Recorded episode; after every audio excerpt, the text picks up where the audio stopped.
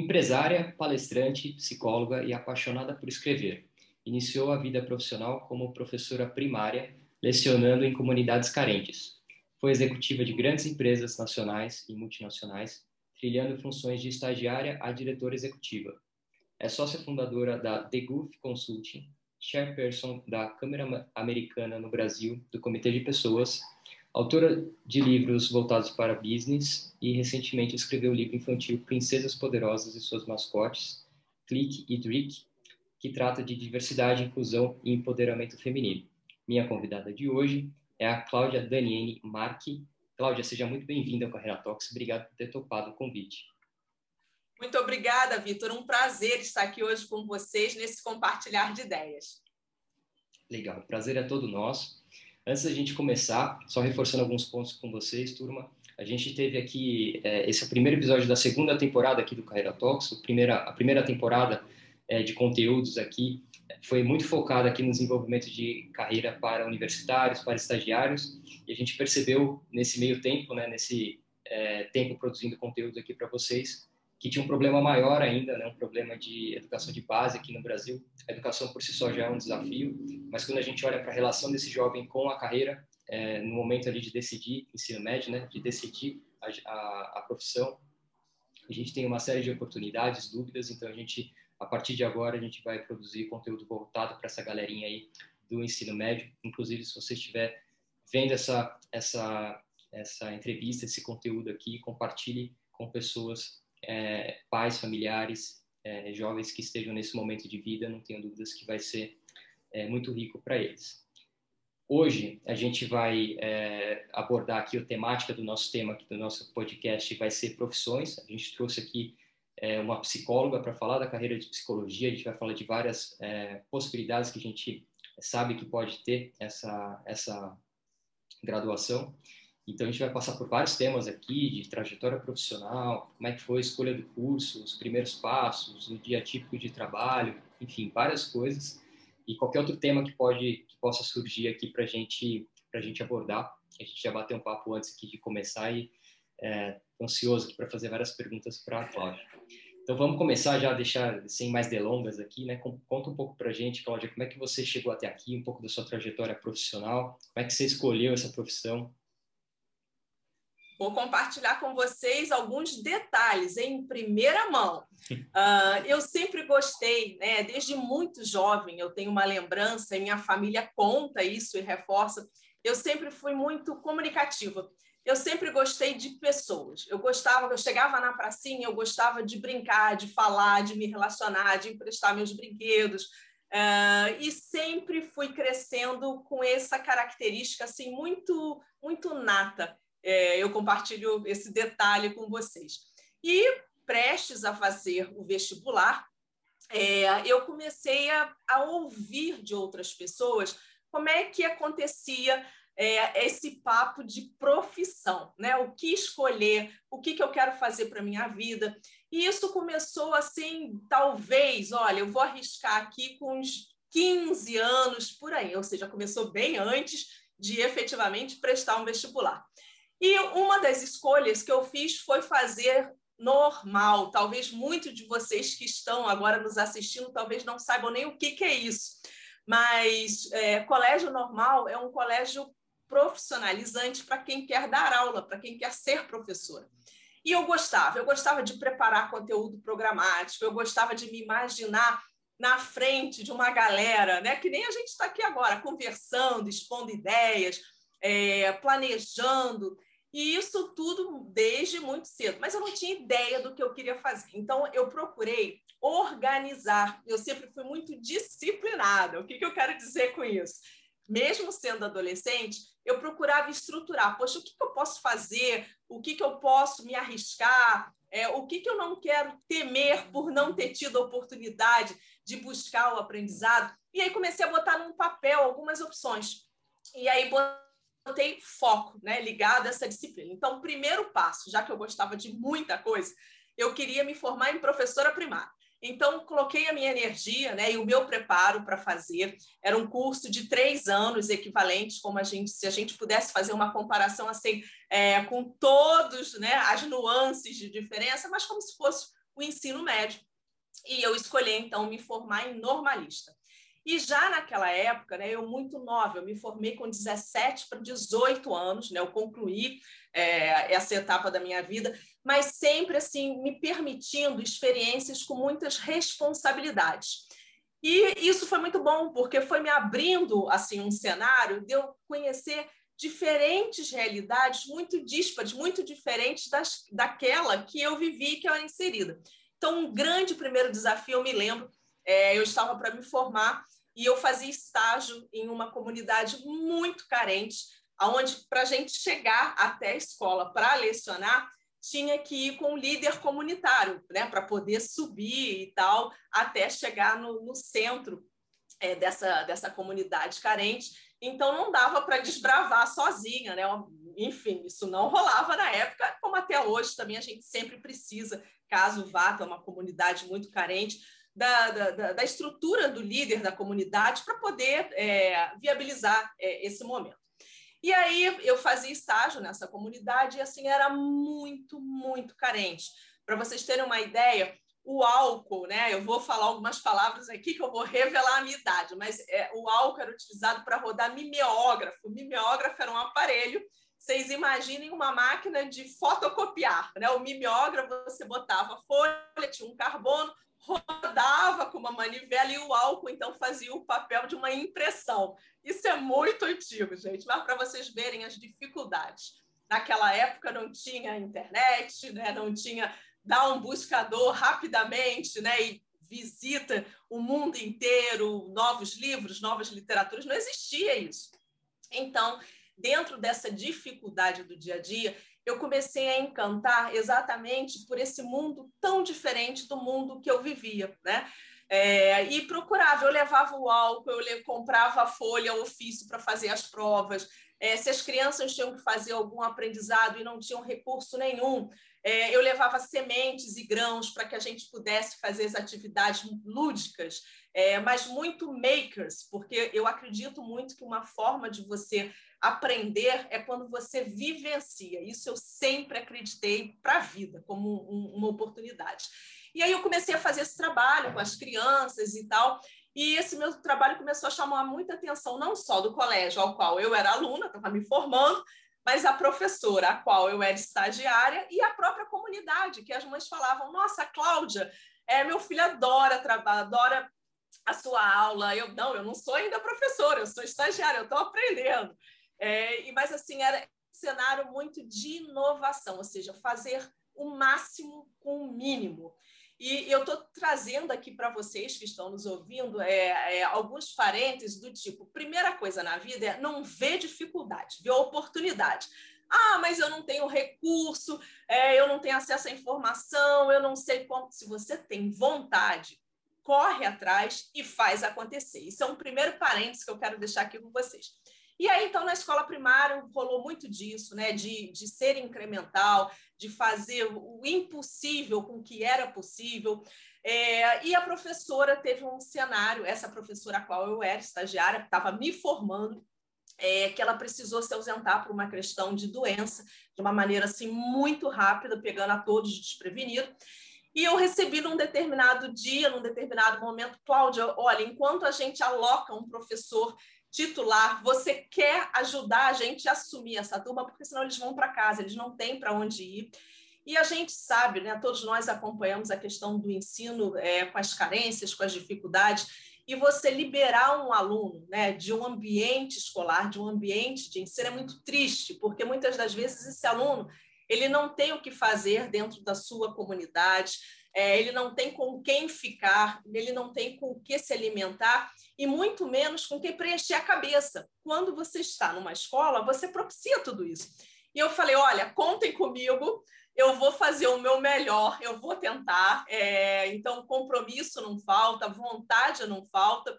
E mais uma vez, consciente de que eu não era uma professora primária, mas tinha a vontade, tinha o desejo, né? E tinha, é, eu acho assim, quando a gente tem um coração do bem, a gente acaba conseguindo até outros parceiros que somam a ideia. Eu conversei isso com o Vitor Aguarim antes da gente entrar aqui é, nesse bate-papo.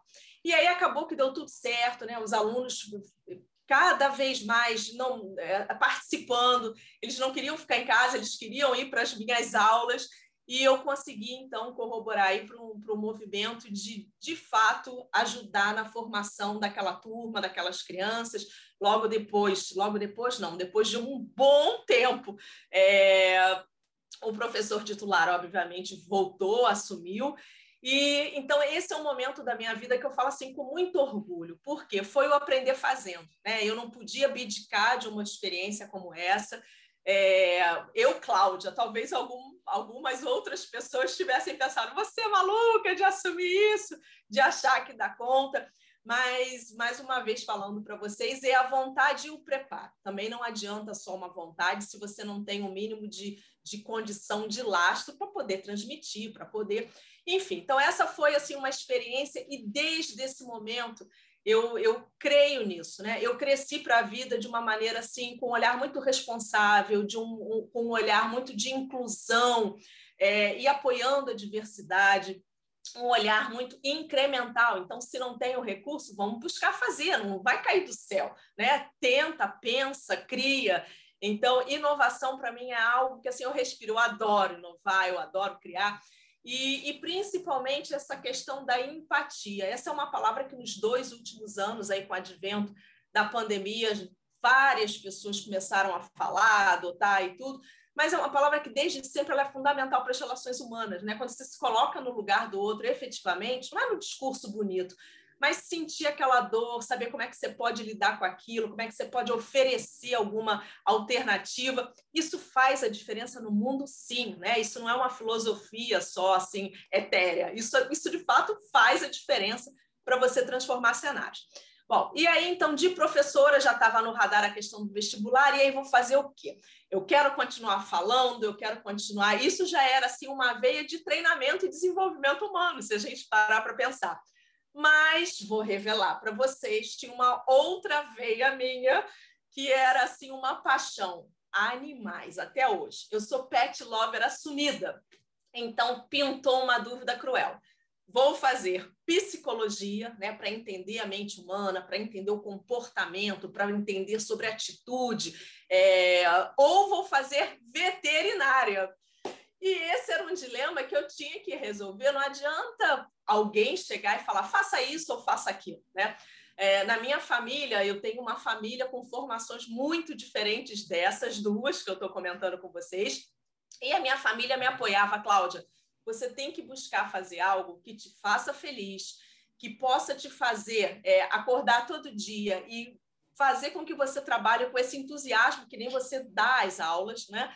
E também que seja algo que você consiga abrir um caminho para uma rentabilidade, porque essas duas avenidas, quando elas conseguem é, trilhar de uma maneira que traga felicidade, isso é um sonho de consumo.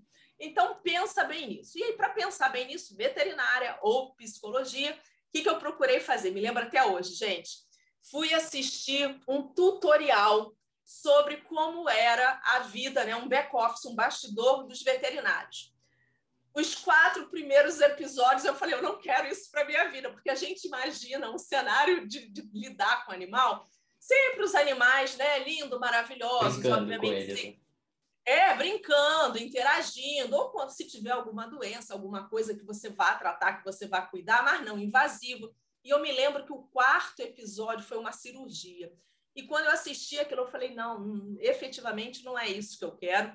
É, apesar de continuar sendo pet lover, mas como uma profissão, né, eu, eu abraçaria todas as causas que chegassem até a minha clínica, até é, o local, né, o hospital veterinário aonde eu trabalhasse. E também fiz o mesmo com a psicologia. Como é o dia a dia de um psicólogo, o que, que o psicólogo faz tal. E aí não foi um tutorial, eu não consegui na época nenhum filme, nenhum vídeo que abordasse isso, mas eu comecei a conversar com algumas pessoas. É, aí conversei com um psicólogo de escola, é, conversei com um psicólogo clínico, conversei com um pedagogo, e aí eu comecei a entender, poxa, a psicologia ela não precisa ser só uma psicologia clínica, que a psicologia clínica não combinava com a minha essência, não era isso que eu queria. Mas eu ainda tinha dúvidas, porque eu não tinha nem entrado para o curso. Bom, resumindo essa obra, eu optei, eu falei, eu vou fazer psicologia.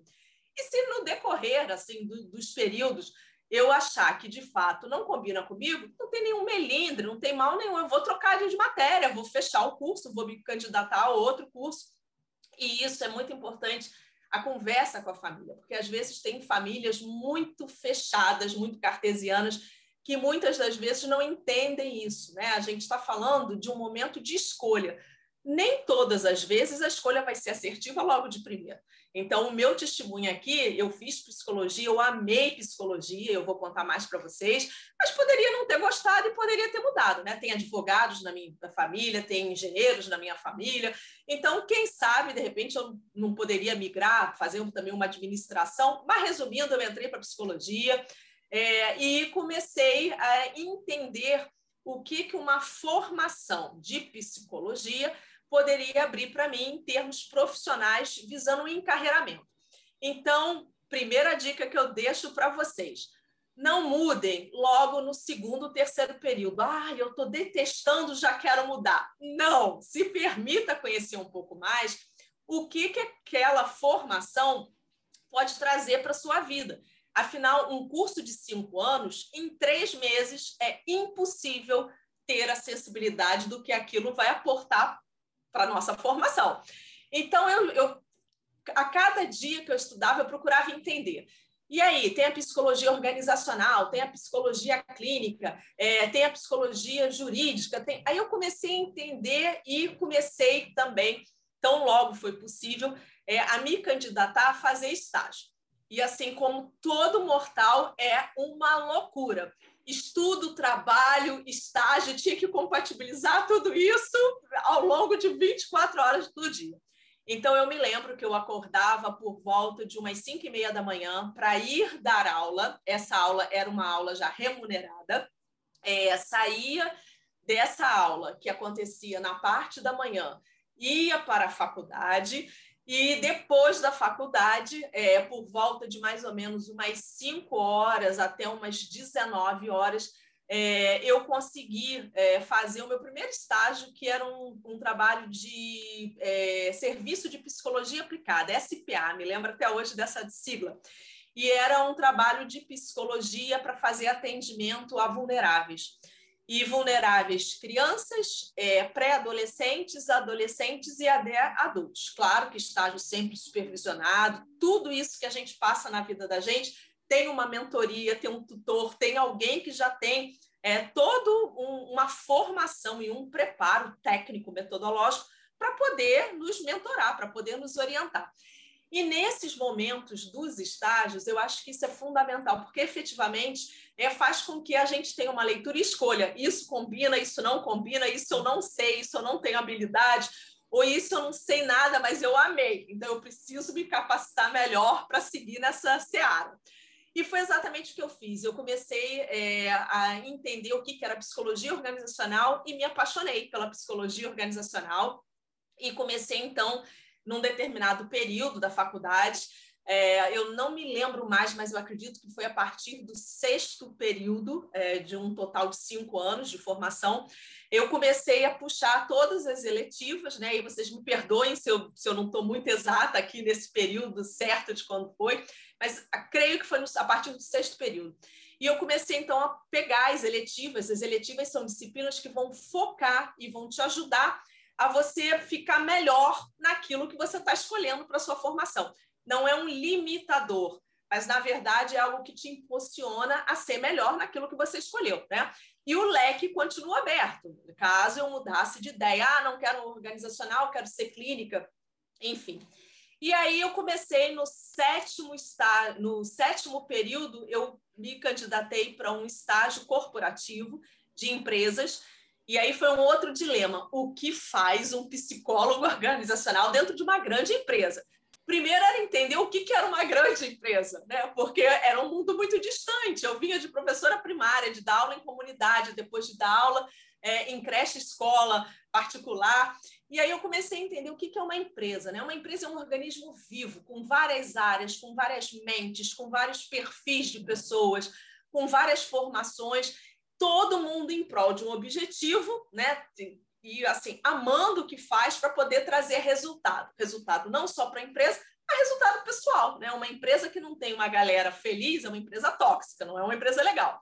E, por outro lado, uma, uma pessoa que é super feliz naquilo que faz e está numa empresa que não é uma empresa legal, a pessoa não vai ser feliz. Então, eu procurei entender o que, que era uma empresa. E aí, gente, é de fato bater cabeças. Conhece alguém que trabalha em empresa que possa ter a boa vontade de ter um papo comigo, de me explicar, de me levar lá dentro para eu conhecer, para eu ver como é que é, o que, que acontece. E aí é pedir ajuda do, amigo do amigo, é, de algum parente, de algum conhecido, de algum contato, na própria faculdade. É, sempre tem né, oferta de empregos, palestras, simpósios, semana de empregabilidade. Então, assim, participem disso, né? não, não, não fiquem fora disso, porque às vezes vocês ouvem uma palestra e a pessoa às vezes pode não ter nem assim o, o trato para falar, pode até não passar ideia boa, mas quando ela apresenta a empresa, você se vê lá dentro, você fala: caramba, poxa, eu gostaria de fazer parte dessa empresa. E aí, então, me encantei pelo mundo corporativo, é, comecei como estagiária, depois de estagiária, eu me candidatei, foi uma multinacional, e eu tinha que abdicar de estagiária para poder me inscrever num programa de trainee. E a relação vaga era mais ou menos, para vocês terem uma ideia, é, na época, 500 candidatos é, para cada vaga, sendo que essa empresa ia abrir 18 vagas para trainee. E foi assim uma primeira escolha que eu fiz. Caramba, eu vou largar essa oportunidade de estagiária, que de repente um dia eu posso ser efetivada, para poder entrar nessa outra vertente que é de consultoria, era, é uma empresa voltada para auditoria, para consultoria, e vou, vou começar como trainee e tal. Tudo na vida tem risco, né? Tudo na vida, quando você escolhe, você tem os prós e os contras. E aí eu volto mais uma vez aquilo que eu comentei com vocês, do jeito Cláudio de ser. Botei no papel os prós e os contras, vou ficar feliz, vou ficar triste, vou ficar frustrada, vou ficar o quê? Eu, eu quero me permitir. Ô, Cláudia, deixa eu só voltar um pouco antes na sua na sua trajetória. Tá super legal. Estou aqui entretido, não queria. É, não você queria me interrompe, Vitor. Não, me interrompa. eu queria só voltar um pouco no, no momento ali da escola, né, que você é, decidiu ali por pela psicologia. Achei super legal é, esse esse tutorial aí do, do, veterinário que você pôde ter contato com com, uhum. com a com a profissão e tal. Como é que você percebe o papel da escola é, nesse, nesse acompanhamento ali, nesse suporte? O, o quão importante é a escola oferecer algum, algum suporte para esse aluno, escola, e aí até a família aqui também, é, e o quanto que é papel 100% do, do, do jovem? Até existe balança ideal aí? E como é que você percebe esse, esse momento aqui de outros outros atores aí nesse ecossistema participando desse momento da decisão do, do jovem? Eu percebo que a soma dos esforços ela é fundamental, mas ela jamais pode ser terceirizada. Então, o que, que eu quero dizer com isso? Se você estuda num colégio, numa escola, é, e é, assim, existem vários colégios particulares, públicos, antenados com esse movimento sobre empregabilidade, sobre carreiras, sobre encarreiramento, aonde eles demandam, então, por exemplo, eu e os meus sócios da nossa consultoria, nós somos muito convidados para que a gente vá nessas instituições para falar um pouco que nem eu estou falando aqui com vocês. Mas tem outras escolas, outras, é, outros colégios que eles não oferecem isso. Então, você, aluno, não espere. Se você tiver acesso a essa informação, show, maravilha. Claro que você deve estar antenado para absorver o maior número possível de informações que aquela instituição está te passando. Mas se não for oferecido, não tome uma atitude passiva. Ah, não chegou o conhecimento, eu estou perdido. Não, corre atrás do conhecimento. Então, objetivamente, respondendo a sua pergunta, eu acho que é uma soma de esforços. Né? É, existe uma frase de Santo Agostinho que eu acho muito bonita: a virtude está no equilíbrio. E quando a gente tem equilíbrio na vida, as coisas se encaixam, funcionam muito melhor. Então, se você conseguir o equilíbrio de alguém te, te fornecer a informação e você aprender, e da mesma forma, você correr atrás dessa informação, é o equilíbrio perfeito, né? É a metáfora da balança. Você tem duas vias empoderando para uma tomada de decisão. Então, a resposta é: 10 se você tiver acesso ofertado, mas se você não tiver, jamais deixe isso como um limitador. Corre atrás, mais uma vez falando hoje em dia com o advento da tecnologia, né? É, você hoje em dia você faz uma busca por qualquer buscador que seja, você dá um Google ou qualquer um outro, você tem acesso ao que você quiser ao redor do mundo, é. diferentes perfis em diferentes horas, então você se conecta com o conhecimento que há anos atrás você jamais poderia ter acesso. Era biblioteca, era livro de é, livro, né, de, de compilações é, voltadas muitas das vezes é, para compilações específicas sobre alguns saberes, ou você tinha que ir no jornaleiro, enfim, era um mundo completamente diferente. Talvez muitos de vocês que estão agora ouvindo aqui esse compartilhar de ideias, vocês não saibam o que é isso. E, então, era muito mais difícil e nunca foi impeditivo. Quando vocês olham para profissionais da minha geração, tem casos aí de pessoas que a gente bate palma com muito orgulho, né? São nomes, são feras. E assim como eu, não tiveram nada caído do céu, é, enfim, é, família de posses que aportou isso de uma maneira assim muito plena. Não, teve que correr atrás, assim como eu. Exato, né? O LinkedIn é uma, uma ferramenta, nossa, super legal. Eu sempre falo super e legal. repito aqui para a turma.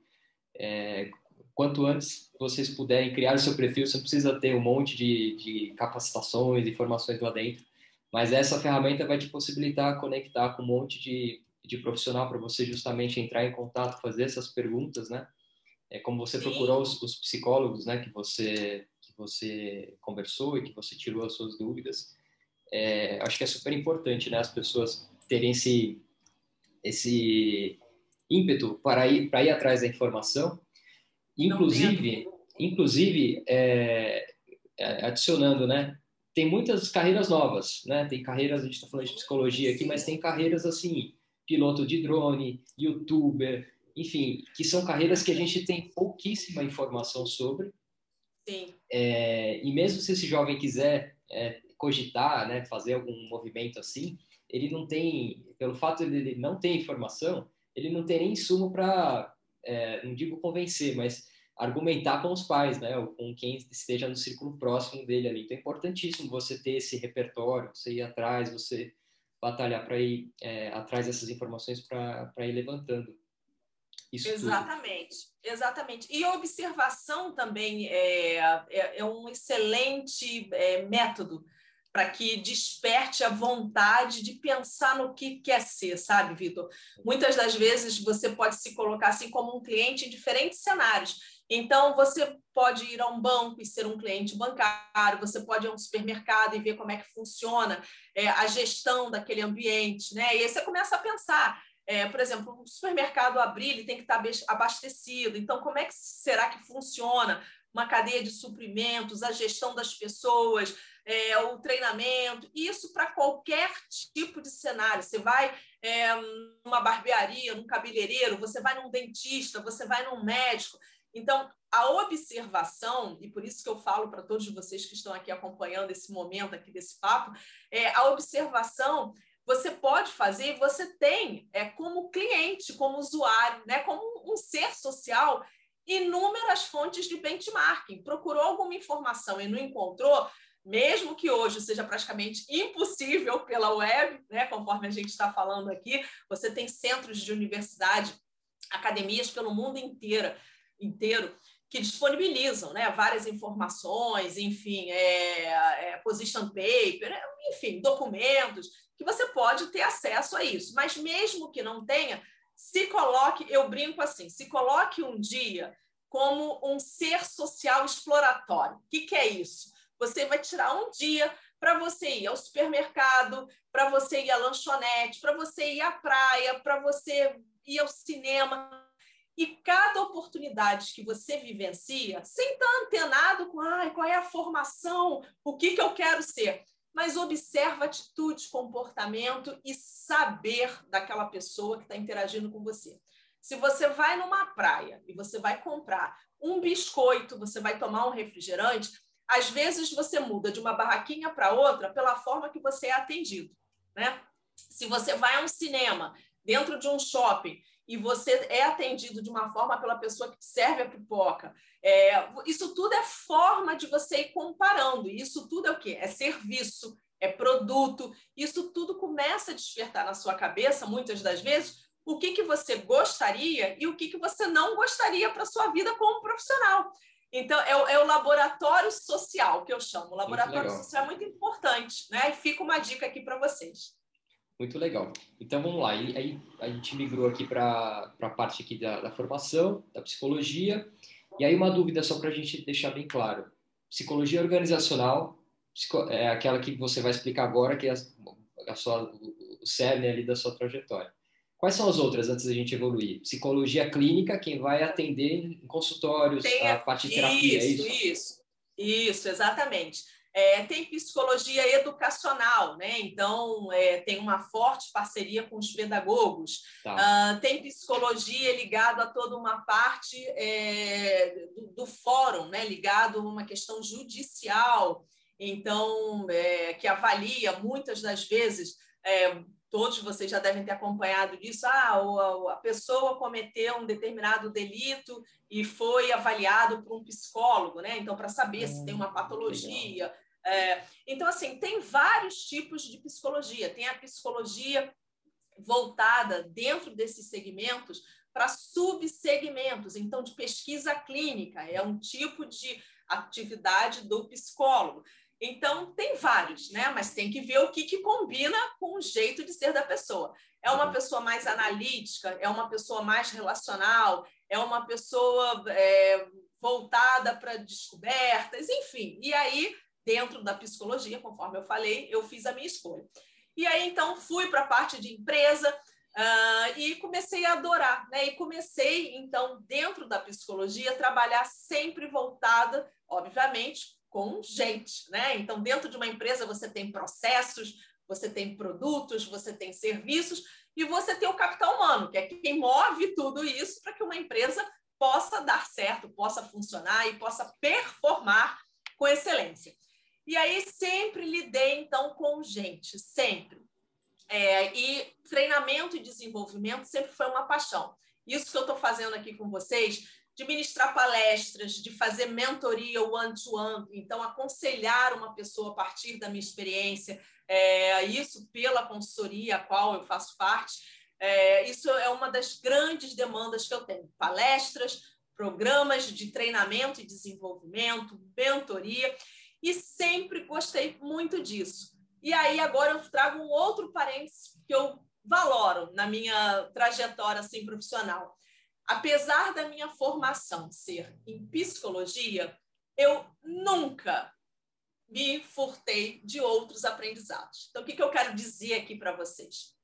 Nos dias de hoje, existe uma conceituação para isso. Mas há anos atrás, eu não vou dizer nem milênios para não revelar quanto tempo, mas assim, há, há, muitos anos atrás, essa conceituação ela não era badalada no mercado, que é ser um, um lifelong learner, ou seja, aquela pessoa que passa pela vida aprendendo com tudo.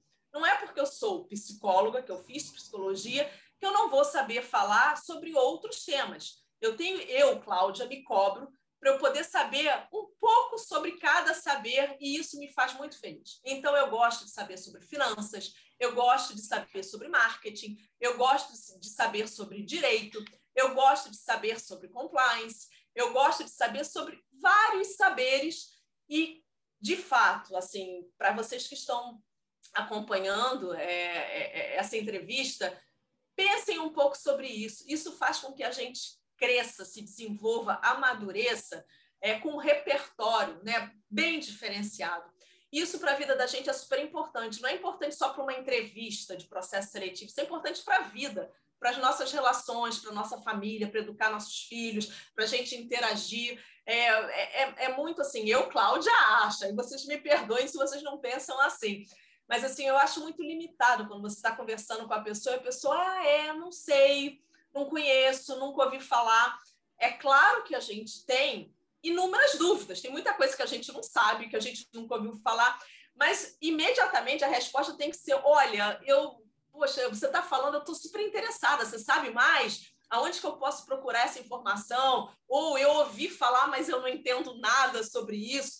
E não se limitar do tipo, ah, não, não é minha formação, não estudei isso, não, não, conheço nada. Né? Então, e esse discurso me incomoda um pouco. Então, na minha vida, apesar da psicologia, é, eu procurei sempre fazer cursos, sempre estudar, sempre, e com esse olhar, além do estudo formal, é, para vocês terem uma ideia, eu estudei em Harvard, eu estudei no MIT, eu estudei no INSEAD, né? então é, Boston, Fontainebleau na França, então Estados Unidos, França e outras partes do mundo, é, e sempre buscando saberes complementares à psicologia gestão de pessoas, liderança incremental, é, é, mindset disruptivo. Então, são saberes que, ao meu modo de perceber, complementam né, o que me faz feliz como empresária, como mãe, como esposa, como amiga é, e como lifelong learner.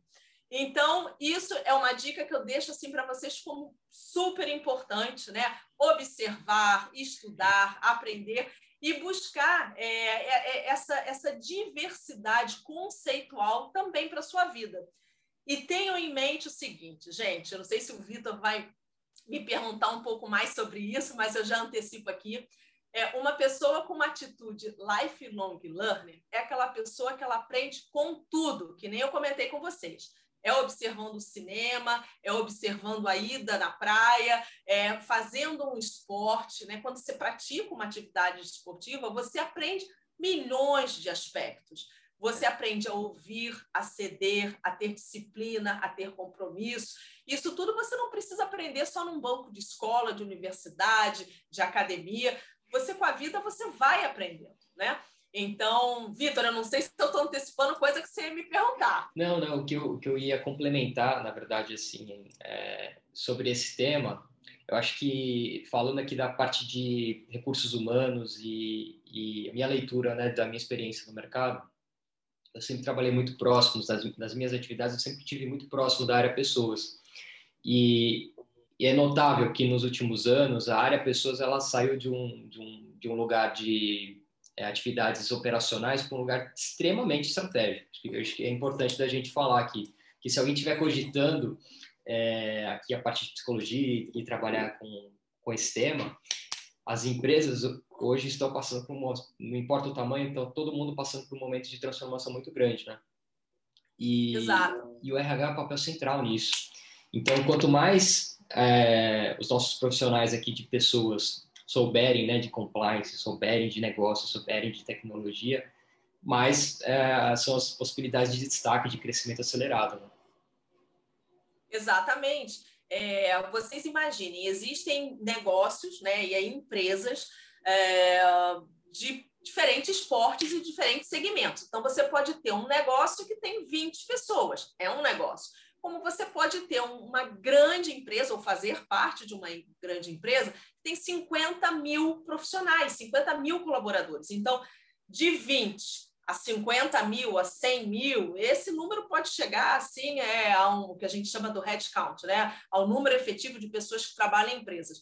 Há, há números que você não consegue imaginar, caramba, como é que isso funciona, todo mundo ali trabalhando em prol de um resultado e cada um, conforme eu já comentei com vocês, com uma formação, com uma trajetória de vida, com experiências, com dificuldades, porque para se chegar a, a, a, esse momento, todos nós erramos muito, todos nós temos que aprender muita coisa, né? Ninguém nasce de um dia para o outro sabendo tudo, e até quem se acha assim, essa arrogância do saber, pulem da agenda de vocês, mas a gente tem que ter humildade de aprender sempre, de reconhecer que a gente erra muito. Quanto mais maturidade a gente adquire, e maturidade não tem a ver com idade, maturidade tem a ver com experiência.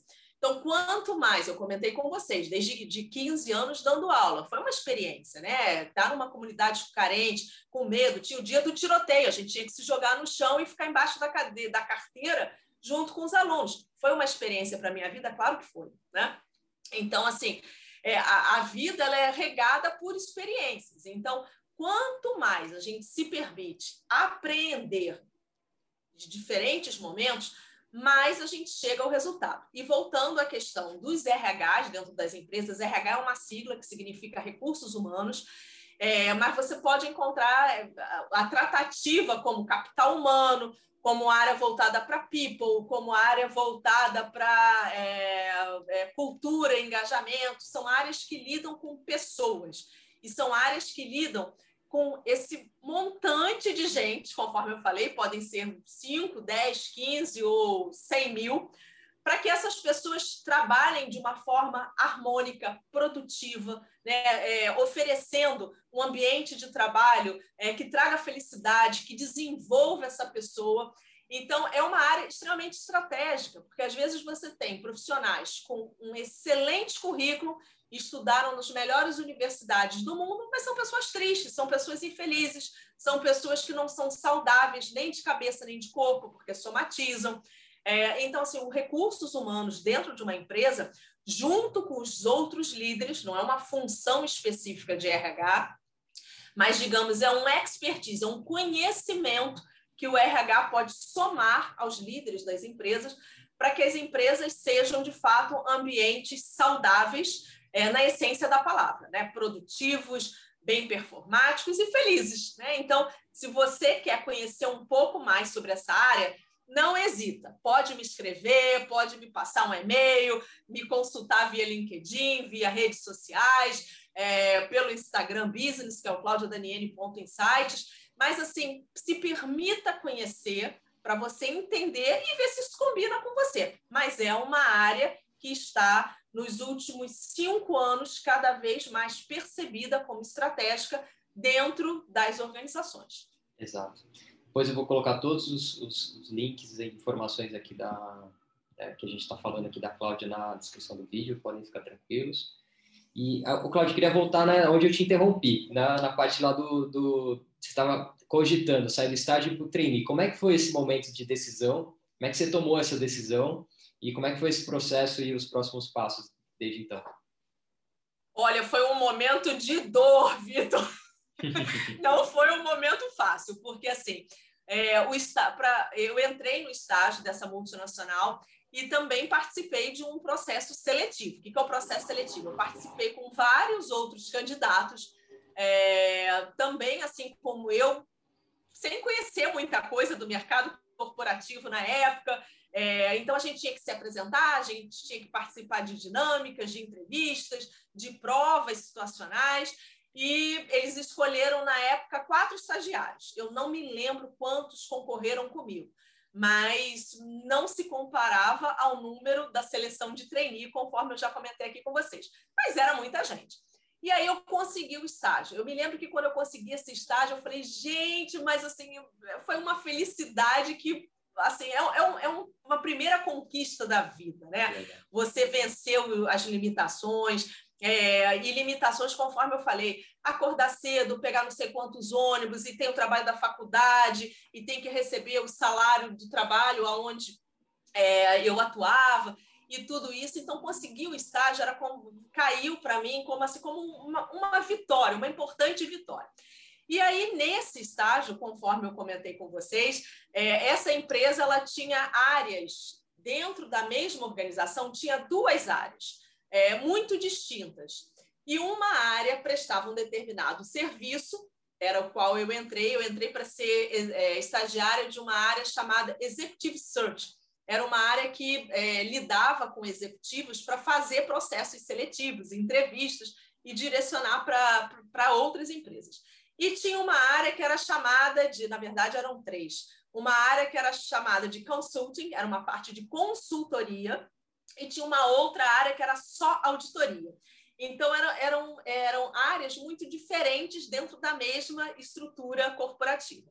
Para eu migrar, na época, da área do search para a área do consulting, eu tinha que me desvincular completamente. Eu não podia migrar, não era um job rotation, não era uma movimentação interna, eu tinha que efetivamente desligar aquela chave começar do zero. E quando eu, eu soube disso, a primeira dúvida era: ai, foi tão difícil eu conquistar minha vaga de estagiária.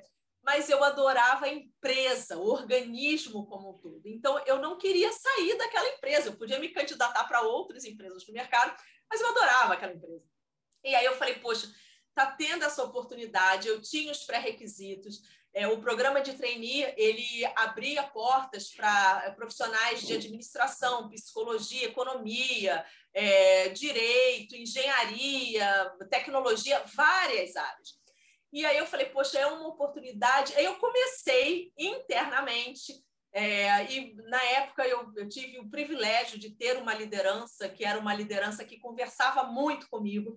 E eu comecei a perguntar para essa minha liderança na época, enquanto estagiária, o que, que faz no consulting? O que, que é consultoria? Como é que trabalha? É, e, tal. e aí comecei a entender: olha, tem viagens constantes, você vai trabalhar para diferentes tipos de business, de clientes. Então, você pode trabalhar para uma empresa de óleo e gás, você pode trabalhar para uma de varejo, você pode trabalhar para uma financeira. E aí, quando eu comecei a conhecer aquele universo todo, eu falei, puxa, eu combino com isso. E você vai, se, você vai ser muito relacional, você vai interagir com os clientes, você vai desenhar com os clientes possíveis soluções. E aí eu falei, gente, eu quero isso. E aí, eu, mais uma vez, né, a minha família sempre me apoiou muito. E sempre tive uma política de portas muito abertas para conversar e dialogar as minhas os meus medos, as minhas angústias, para chorar. E eu me lembro que eu cheguei em casa e eu, nossa, eu falava, eu falava, eu falava sem parar e tal. E a minha mãe, minha filha, seus olhos mais do que brilhando, você está no entusiasmo para isso. Se é o que você quer, arrisca, porque é um risco, né? Toda escolha é um risco. Eu poderia perder ambos, eu poderia perder a vaga de estagiária e não passar na vaga de trainee. E aí eu me preparei, porque tinha uma prova é, extremamente demandante conforme eu comentei com vocês, né, inúmeros candidatos é, participando, é, com diferentes já saberes experiências. Eu estava vindo de uma experiência muito específica, que era trabalhar com recrutamento e seleção de um nicho de executivos. E aí eu, eu falei, eu vou me permitir. E aí me preparei. Então, esse, é, é esse preparo é o quê? Esse preparo passa desde uma questão assim de inteligência emocional. Nada na época tinha esses nomes, porque eu estou falando para vocês, a gente vivencia isso de uma maneira muito orgânica. A gente não fica, ah, inteligência emocional, é performance. A gente pensa, eu tenho que ter força, eu tenho que acreditar, eu tenho que me permitir. E se eu não passar também, isso não vai ser a primeira derrota e nem a última da minha vida. Eu tenho que criar força para continuar seguindo. É, se eu tiver que chorar, eu vou chorar porque eu perdi o meu estágio, era um estágio remunerado. Então, enfim. E aí eu me preparei, né? Eu criei assim é uma força interior. Comecei a estudar muito sobre a empresa, né? Então, cada vez mais, o que, a consultoria faz, o que, que uma empresa desse porte, com essa vaga, pode contar da Cláudia, se eu passar no processo para ser uma trainee, o que, que eu posso somar aos esforços dos líderes, dos meus colegas, trainees. Então, eu, eu, eu me preparei, me permiti preparar, fiz o processo seletivo, passei. E aí foi outro choro, né? O choro de largar é, a parte é, do estágio, que era uma equipe admirável, com uma liderança fabulosa, para começar com pessoas diferentes, com novas histórias, com novas demandas e tal. Então, assim, nada é fácil. É... E, e por que, que eu estou frisando muito isso para vocês que estão aqui assistindo?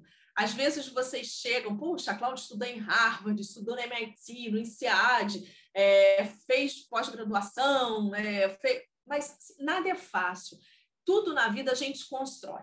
Agora, mais uma vez eu falo para vocês, tem que ter vontade. As coisas não caem do céu. Né? A gente não pode passar pela vida achando, ah, eu vou dar sorte.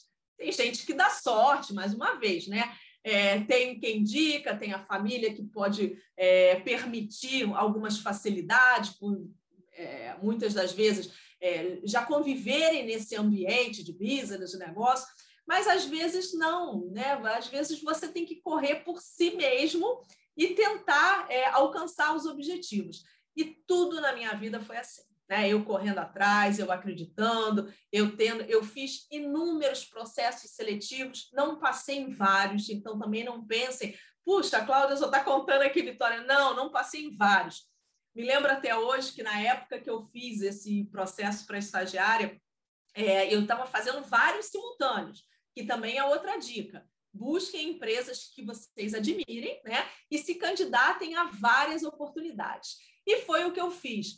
E assim, tinha uma empresa na época que eu também adorava. Era uma empresa assim, sonho de consumo. Até hoje é uma empresa benchmark, é uma empresa é, que a gente, quando sabe assim dos produtos e dos serviços, a gente curte, a gente tem orgulho. Mas eu não passei. E eu me lembro que eu fiquei muito triste, muito triste. Eu falei, puxa, eu tinha tudo para para ser feliz e para fazer a empresa feliz, mas de alguma maneira, né, o, o selecionador não percebeu, eu não estava habilitada, ou eu não estava preparada, eu não tinha as características que a vaga na época exigia. Então, assim, fiquei muito triste, fiquei decepcionada, chorei sim, não tem nenhuma vergonha de dizer isso, mas uhum. aquilo, ao mesmo tempo que foi uma derrota, não foi um limitador, pelo contrário. Aquilo, de alguma maneira, me ajudou assim, poxa, não existe só essa empresa, vamos embora ver quais são as outras, vamos tentar. E na vida tudo é assim, né? Quando você se candidata, você faz um, um application lá para fora. Às vezes você não passa de primeira, então vai desistir. Se é o que você quer mesmo, vai de novo. Então, isso para tudo na vida. E dentro da empresa, é, conforme eu comentei com vocês, eu tive a oportunidade de, de atuar é, em algumas empresas, então fiquei nessa empresa de estagiária, uh, estagiária, depois fui para consultora júnior, é, consultora pleno, e quando eu ia sair para consultora sênior, eu me candidatei para uma outra empresa no mercado. Essa outra empresa no mercado, uma empresa que de empresa nacional virou multinacional, então eu fiquei mais ou menos a cada cinco anos dentro dessa empresa, era uma outra empresa.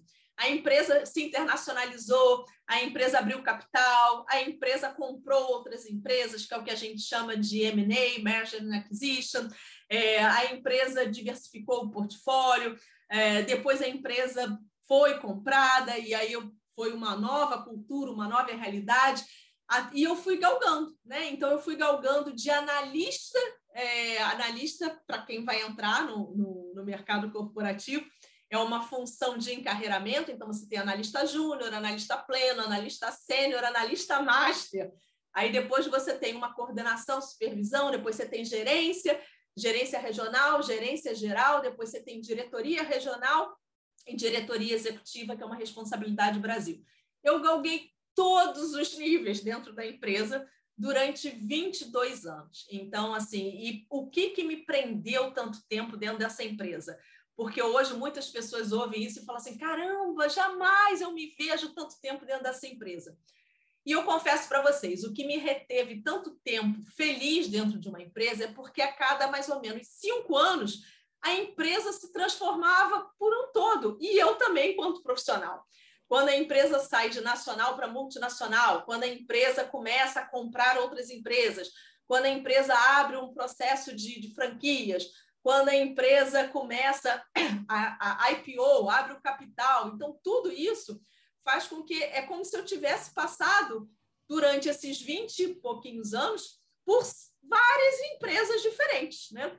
Então, e, e o conselho que eu dou para vocês que estão me assistindo lá é o seguinte: não tem tempo. Você pode ficar um ano numa empresa e ser extremamente feliz, você pode ficar 20 anos numa empresa extremamente feliz, o ponto de análise é o que, que você faz que você tem orgulho, satisfação e que a empresa te percebe também dessa maneira, como um profissional que agrega valor. Quando isso acontece, não tem tempo. Agora, se não acontece, busca uma nova oportunidade, busca um novo desafio, né? mas não sai infeliz. Nenhuma das minhas oportunidades, desde lá da escolinha primária, no alto da comunidade carentes, eu nunca saí infeliz. Quando eu achava que estava chegando no meu limite, ou porque eu estava muito cansada, ou porque eu estava desgastada, ou porque as relações profissionais já estavam ficando é, fragilizadas, tóxicas é, e não saudáveis, antes que eu saísse completamente infeliz, reclamando, é, falando mal, eu pensava, me preparava para um próximo passo de mudança, né, de me permitir uma outra oportunidade, mas sempre com, com algumas características que eu estou comentando com vocês, com foco, com responsabilidade, com disciplina. É, vou, vou contar para vocês, eu dou aula é, em escolas de negócio e para graduação, para perdão, para pós-graduação. E aí tem mais ou menos assim, antes da pandemia, né? Então, uns três anos, um aluno meu dessa pós-graduação chegou comigo. Puxa, mestre, eu estou numa dúvida cruel. Ele trabalhava numa multinacional. É, eu vou sair. Aí eu falei para ele: Poxa, mas eu me lembro de você falando, não tem quatro meses que você está lá. E aí ele falou: Já estou de saco cheio, não aguento mais. Aí eu falei: Não, vamos conversar. Na hora do intervalo, a gente vai bater um papo. E aí eu fui conversar com ele. Eu falei: Você acha que quatro meses já deu para você, de fato? Geralmente, três meses é o período de experiência comum em qualquer oportunidade de trabalho, né?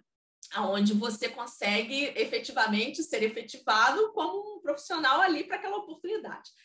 Você acha que com quatro meses você já conseguiu ter assim um mapeamento do desafio, né, de você dentro desse desafio, é, do, do, do, ciclo de profissionais que você vai interagir, das oportunidades de encarreiramento.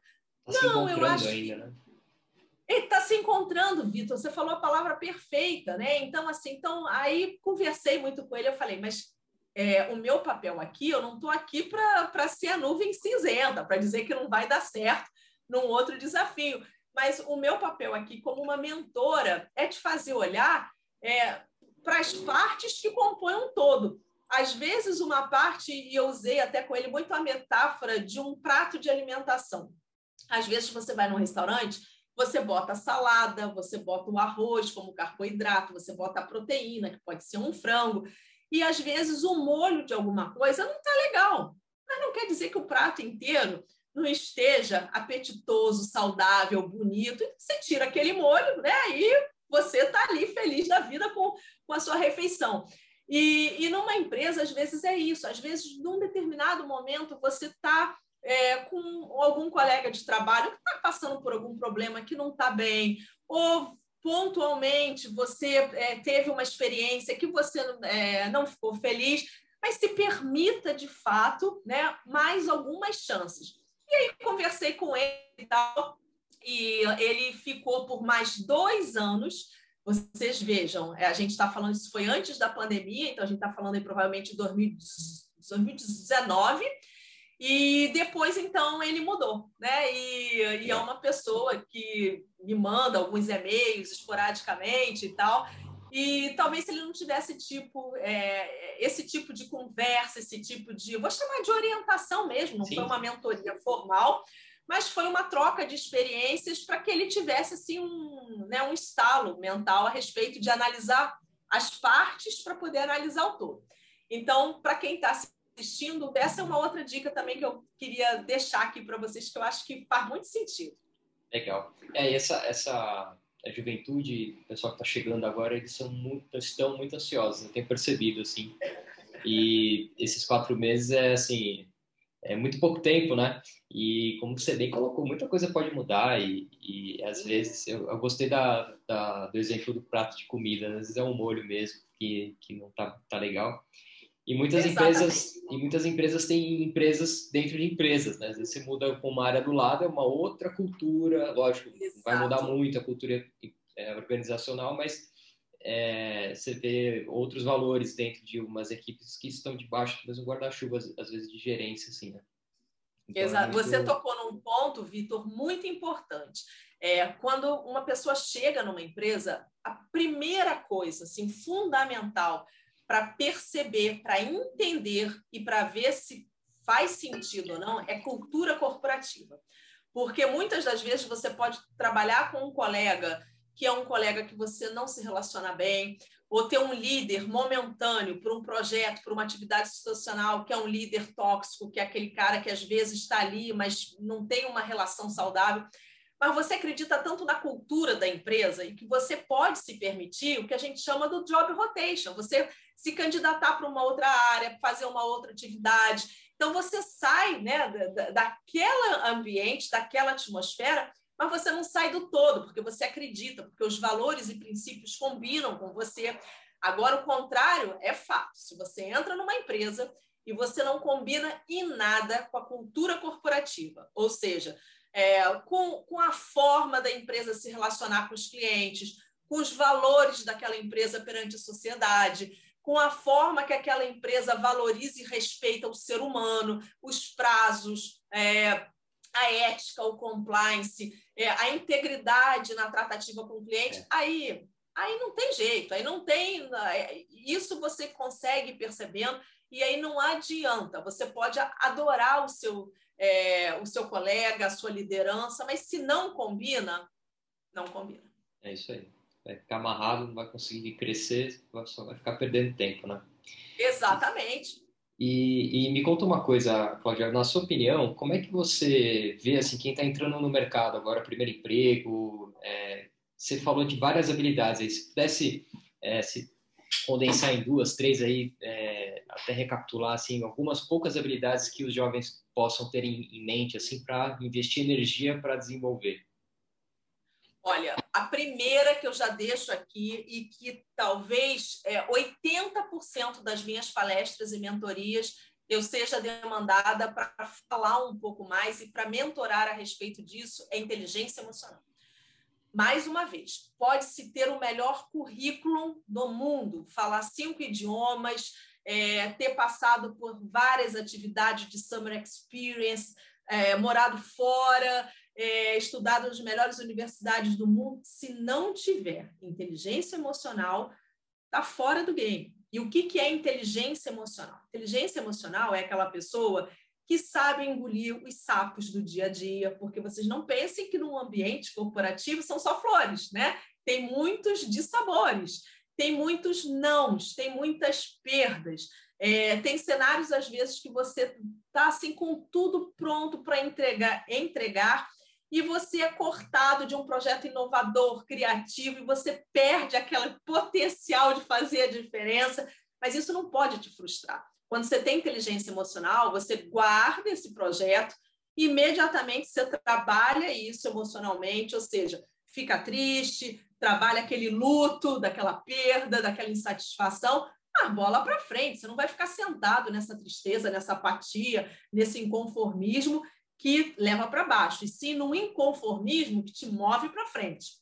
É, eu falo muito nas minhas palestras assim, é, ressignifica alguns cenários que caem para você de uma maneira não satisfatória. Então, ouvir um não, e você dentro de você, você acha que você está certo, você ouviu outros feedbacks, você se conhece, ressignifica isso. Então, se esse não, você, poxa, foi injusto, esse não é, não foi íntegro, não foi ético, é, não, se, não, não se permita ficar completamente desmotivado. Pelo contrário, ressignifica esse não e como se fosse um, um combustível, né, para que você consiga alavancar novas ideias, é, você consiga mudar muitas das vezes um, um aspecto seu que possa ter inspirado uma percepção errada.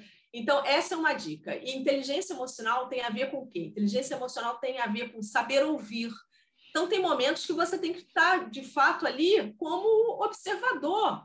Você tem que ter a humildade de saber que você não sabe alguma coisa, que não está no seu momento, que você não tem responsabilidade ainda para assumir aquilo, que você não tem maturidade. Então, saber ouvir, saber falar na hora oportuna, saber mediar conflitos. Se alguém chega para você com uma fofoca, com disse-me disse, tal, não entra nessa vibe de forma nenhuma. Pelo contrário, elimina. A hora que chegar, oh, pô, não leva mal, me perdoa mas assim, eu, eu não estou afim desse papo, eu não conheço bem o fulano ou a fulana, ou, ou me incomoda um pouco, porque eu, de repente eu não sei o que está passando com essa pessoa, mas corta dali, não fica sendo aquela pessoa, é mesmo, quando, quando, onde, fome, fofoca, isso não leva a lugar nenhum. Isso, isso tudo é inteligência emocional, né? Outra dica ligada à inteligência emocional é mantenha sempre a sua integridade. Não queira crescer, não queira evoluir, não queira é, é, é, conquistar oportunidades prejudicando o outro. Porque hoje você pode fazer e amanhã certamente farão com você. Né? Então, uma vez fazendo isso, você, você quebra a sua imagem. E, e, o que eu costumo dizer nas minhas palestras, primeiro de tudo, não é você querendo impressionar o outro, é você querendo se impressionar, você tendo orgulho, né? Você chegando é, ao, ao, término de um projeto, de uma atividade, de uma palestra, de uma mentoria, seja lá o que for, e falar, poxa, eu, eu fiz o meu melhor, né? Eu procurei fazer de uma forma extremamente respeitosa para com o próximo. Então, essas são dicas que têm tudo a ver com inteligência emocional. A tal da empatia, se colocar no lugar do outro. É... Então, assim, se eu pudesse nomear dentro do aspecto da inteligência emocional, o saber ouvir, o saber falar, o respeitar, é... o olhar empático, o saber comunicar. Existe um módulo que é um dos meus módulos favoritos. Esse eu vou para a sala de aula e faço com o maior assim carinho para as minhas turmas, que é um módulo sobre é, posicionamento e presença. O que, que é esse módulo? Você muitas das vezes você pode ter um posicionamento sem falar nada aonde você está, tendo ou uma negativa ou um aceite. Então é o quê? É postura, é presença. E você pode estar alguém que fala o tempo inteiro e não deixa mensagem nenhuma. Ele, né? É aquela questão que fala, fala, fala e quando termina não ficou nada na sua cabeça. Então, o saber falar, o saber comunicar, é, jamais, né, jamais usar de xingamento, perder a calma. É, a gente, às vezes, lê no noticiário, é, lendo um jornal ou vendo uma televisão, é, briga de trânsito porque quebrou um retrovisor, fulano matou o outro. Não tem nada mais destemperado do que isso, né? Fugiu completamente a inteligência emocional. É, enfim, outros episódios, recentemente houve um episódio aí badalado no mundo inteiro, numa premiação. É, então, assim, existem cenários que você tem que saber observar, rapidamente processar e saber digerir aquilo. Então, isso tudo é inteligência emocional. Então, inteligência emocional é, vamos fazer a metáfora da balança aqui, é, é um ponto fundamental que tem que equilibrar com outros. E aí tem que equilibrar com a competência técnica. É, não adianta também ser um profissional com exímia maturidade é, e inteligência emocional se não tem preparo, se não tem conteúdo, se não tem consistência, porque não vai inspirar, né? não vai conseguir agregar soluções, não vai conseguir fazer com que o time seja produtivo, não vai desenvolver no outro as potencialidades dos outros. Então, assim, o preparo ele é muito importante. Então, estudar e, além de estudar, o que eu falei para vocês, ser um lifelong learner, passar pela vida aprendendo em tudo. Ah, vou fazer uma viagem de intercâmbio para melhorar o meu inglês. Você não está indo só para o intercâmbio aprender o inglês. Você está indo para uma experiência de vida que você tem que tirar milhares de, de, de aprendizados, sabe? Você tem que sair dessa experiência falando: nossa, eu aprendi a me relacionar melhor, eu aprendi a ser mais disciplinado, eu aprendi a ser mais responsável, eu aprendi o idioma sim, é, eu aprendi a ser mais colaborativo. Eu tem tanta coisa para aprender é, e aprender também com relação à autoanálise pessoal. Eu aprendi a superar mais, ou, ou não, eu aprendi a ficar mais vulnerável. Então, todas as experiências da vida passe como um lifelong learning. Isso para o currículo, isso é, fundamental quando você estiver numa entrevista, você falar sobre as suas experiências. Olha, eu fui voluntário num projeto XYZ da igreja, é, eu passei por tal oportunidade, aonde eu tive que ser o gestor de um projeto é, de empreendedorismo, eu aprendi o inglês, eu me formei na escola tal. Então, não, não foque só numa, numa questão técnica, pelo contrário, foque para a sua vida numa pluralidade de aprendizados e de saberes. Então, essa dica de tudo que eu falei até agora. Se vocês puderem ter isso em mente, como eu vou ficar feliz. Legal. É, se conhecer dá muito trabalho, né?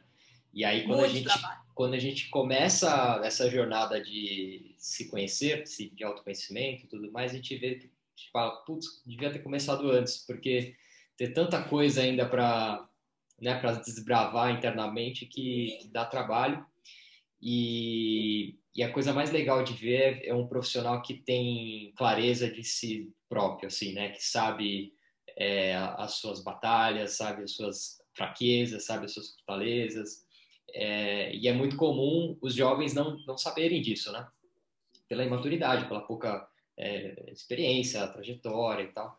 Então é importante também que, que a turma é, invista tempo nessas coisas, né? Assim, de, de pensar sobre você mesmo, assim, de ter esse olhar de aprendiz sobre as coisas, né? E é muito importante.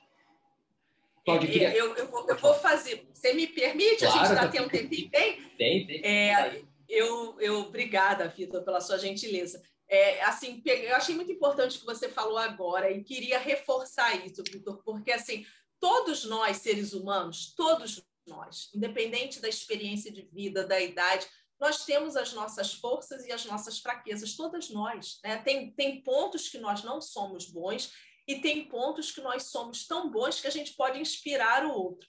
E sempre na nossa vida, sempre, criança, é, pré-adolescente, adolescente, adulto, sênior, sempre a gente vai estar e vai esbarrar e vai se encontrar num momento ou de euforia, ou de vulnerabilidade, ou de incerteza, ou de escolha. Sempre isso faz parte do processo evolutivo. E agora, aqui, como psicóloga, né?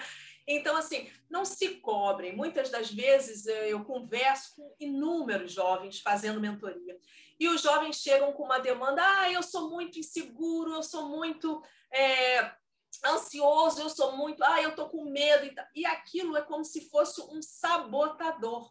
Então, é, um dos papos que eu tenho com, com a juventude é o seguinte: não se auto-sabote. Todos nós temos dentro da gente, e isso é, tem um livro que, se a gente tiver tempo, eu vou deixar aqui como uma referência para vocês, que é um livro que fala que nós todos nós temos uma parte cerebral que funciona como o sábio e uma parte cerebral que funciona como sabotador. Qual é a parte que a gente quer alimentar? E só a gente pode alimentar, não é um terceiro. Né? Então, por exemplo, chega de uma prova, tirou um, a prova era de 0 a 10. Caramba, o resultado foi péssimo. Mas pode ter tido gente que tirou meio e pode ter tido gente que tirou 10. Então, assim, você não vai ser o primeiro, nem o único, nem o último. O que não pode é você ficar sentado nessa nota achando que está tudo bem, maravilha e não vai fazer diferença. Mas não pegue isso como o fim dos tempos, né? Acabou a humanidade e tal. Mais uma vez, elabore, isso é uma dica para jovens extremamente importante. Elabore o que a gente chama da, da frustração, do luto, da perda e tal, mas que isso te dê energia para você ir para frente. E acontece com todos nós. Então, tem momentos que nós estamos mais vulneráveis, tem momentos, sim, tem momento que a gente está com vontade de chorar, tem momento que a gente acha que nada vai dar certo, tem momento que não vem ideia. Eu escrevo muitos artigos a convite de revistas, é, de jornalistas, e às vezes eles demandam alguns temas. Cláudia, escreve sobre esse tema. Na hora que eu recebo o tema, eu falo, nossa, esse tema é a minha cara, eu vou adorar falar sobre isso. E aí tem uma semana, digamos, para escrever Dois dias depois, eu falo: Meu Deus, cadê a ideia? Eu estava com um pensamento e eu não anotei, que foi um erro, eu deveria ter anotado lá alguns tópicos. Mas aí, imediatamente, eu resgato: não, é um tema que eu domino, é um tema que eu vou, vou gostar de falar, vou botando em tópicos, vou botando em partes, até estruturar. E aí as coisas vão fluindo, as coisas começam a se organizar porque tem o preparo, né? tem a maturidade, tem a inteligência, é, tem a bagagem conceitual e as coisas se harmonizam. Então, essa dica, né, fechando o grande parênteses do que o Vitor trouxe como assim um, um complemento, é, é, fundamental. Se permita fracassar, se permita errar, mas se permita, acima de tudo, acreditar em vocês. Essa é a grande lição. Muito legal. Esse, esse livro é demais. Eu vou colocar na, na descrição. Inteligência positiva, é isso que você está falando? É, eu vou mostrar ele para vocês aqui, ó. Vou pegar alguns livros para vocês verem.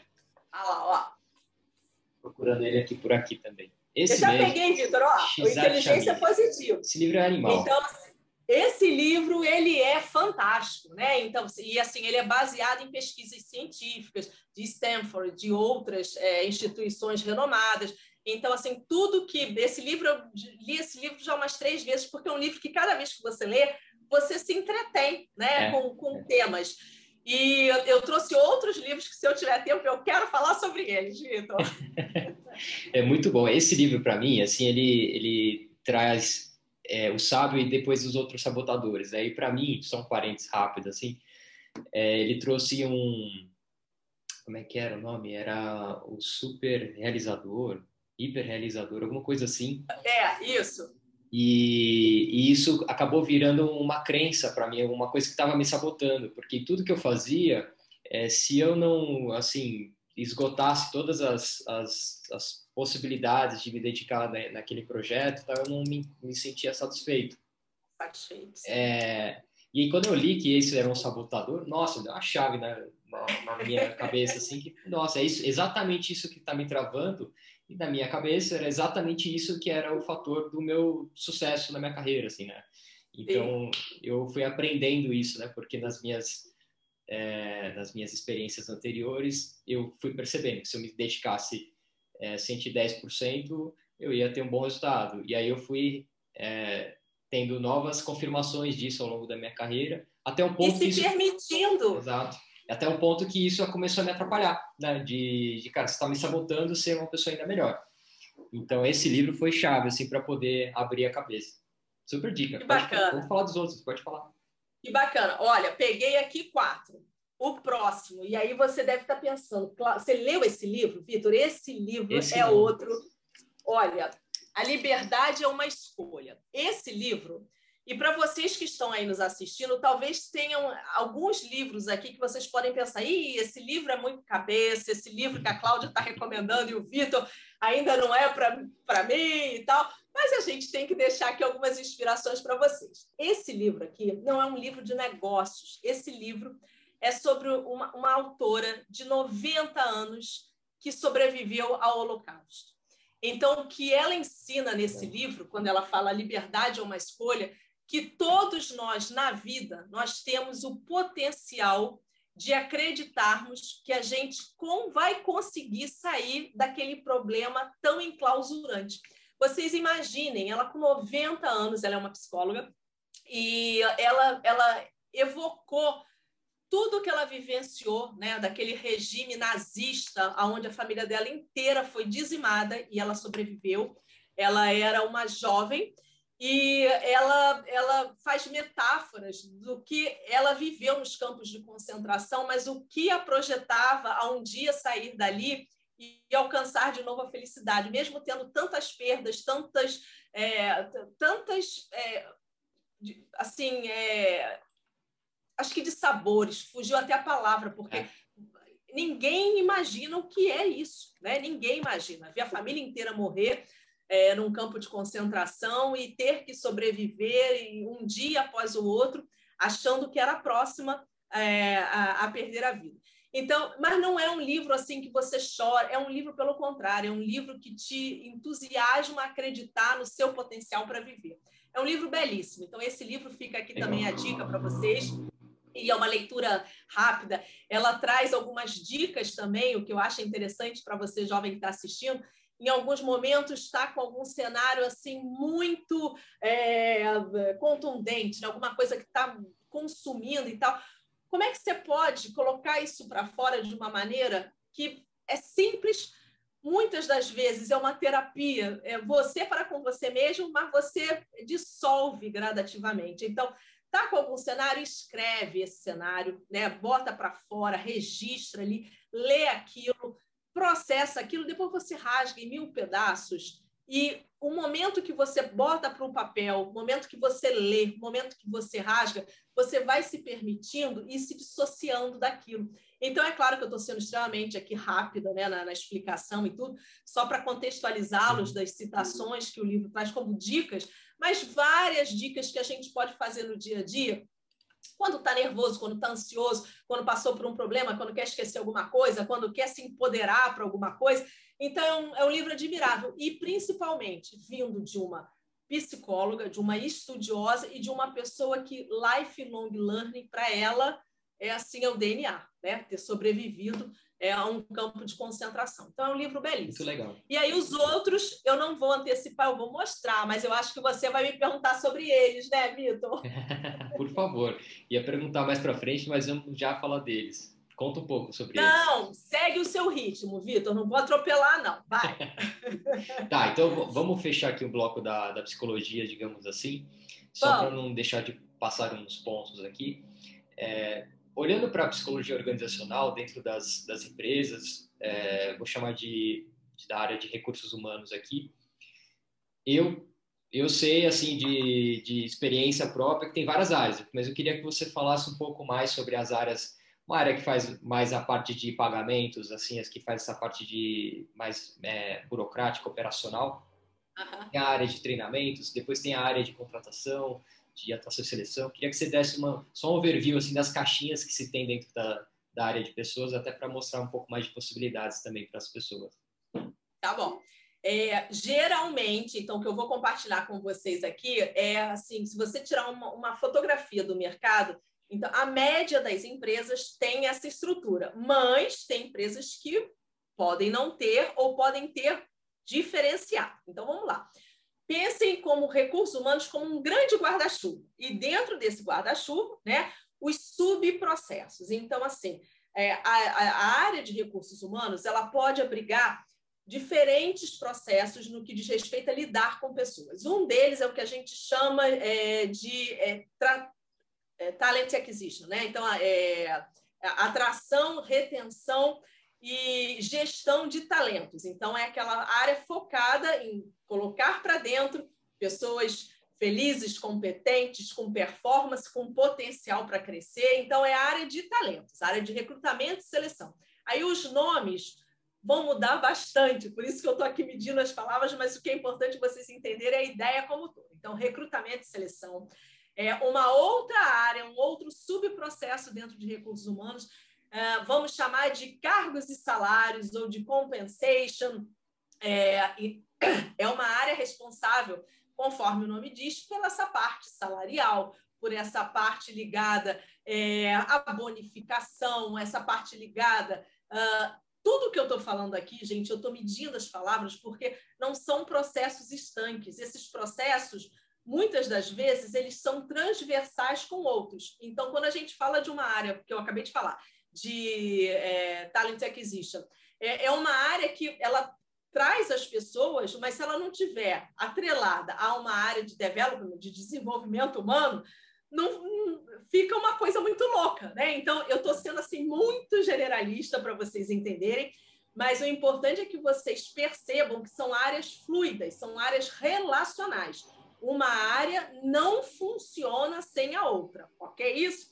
Então, vamos lá: recrutamento seleção, cargos e salários, departamento pessoal, que tem a parte toda é, do armazenamento das informações dos funcionários, dos profissionais, dos colaboradores. Décimo terceiro, férias, é uma área mais voltada para processo, não é uma área tão relacional.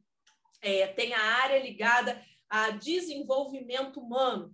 Algumas empresas têm universidades corporativas, tem a, a, área de development, então é uma área responsável por toda a parte de performance, de desenvolver, é, de, de, de, alavancar o potencial dos profissionais dentro das áreas. Uh, outra área também comum dentro de, de recursos humanos, área de diversidade e engajamento. Tem algumas empresas até que têm uma sigla, que é DEIB, DEIB, é, diversity, equality, inclusion é, e belonging. Então, é aquela área responsável por é, tratar da diversidade, da igualdade, do senso de pertencimento e da inclusão das pessoas.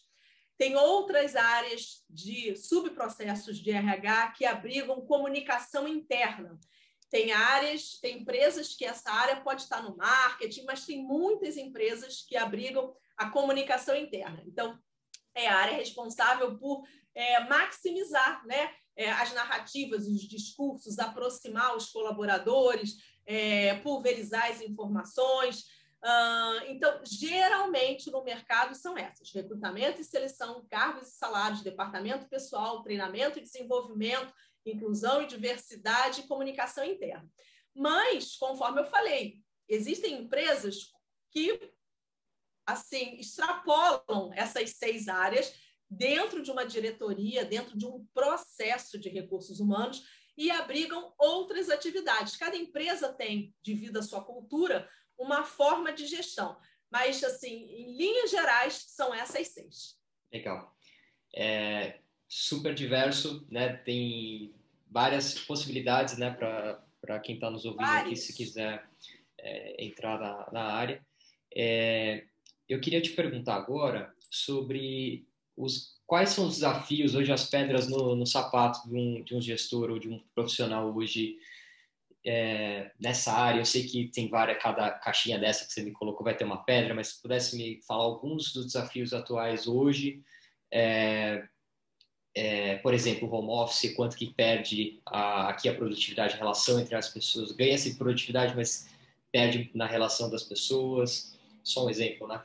E, e tendências para o futuro também, como é que você vê o futuro dessa, dessa essa área de atuação no mercado?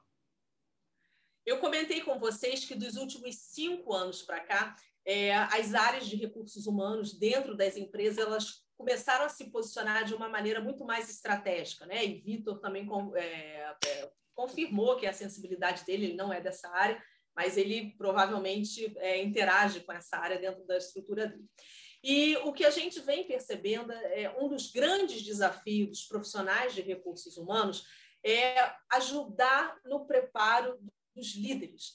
Porque quando você tem uma empresa que os líderes não estão preparados para que eles desdobrem outras funções, é uma empresa que ela vai se perder. Né? A, a, médio prazo é uma empresa que ela vai perder a cultura. Então, o tempo inteiro eu estou comentando com vocês sobre recursos humanos.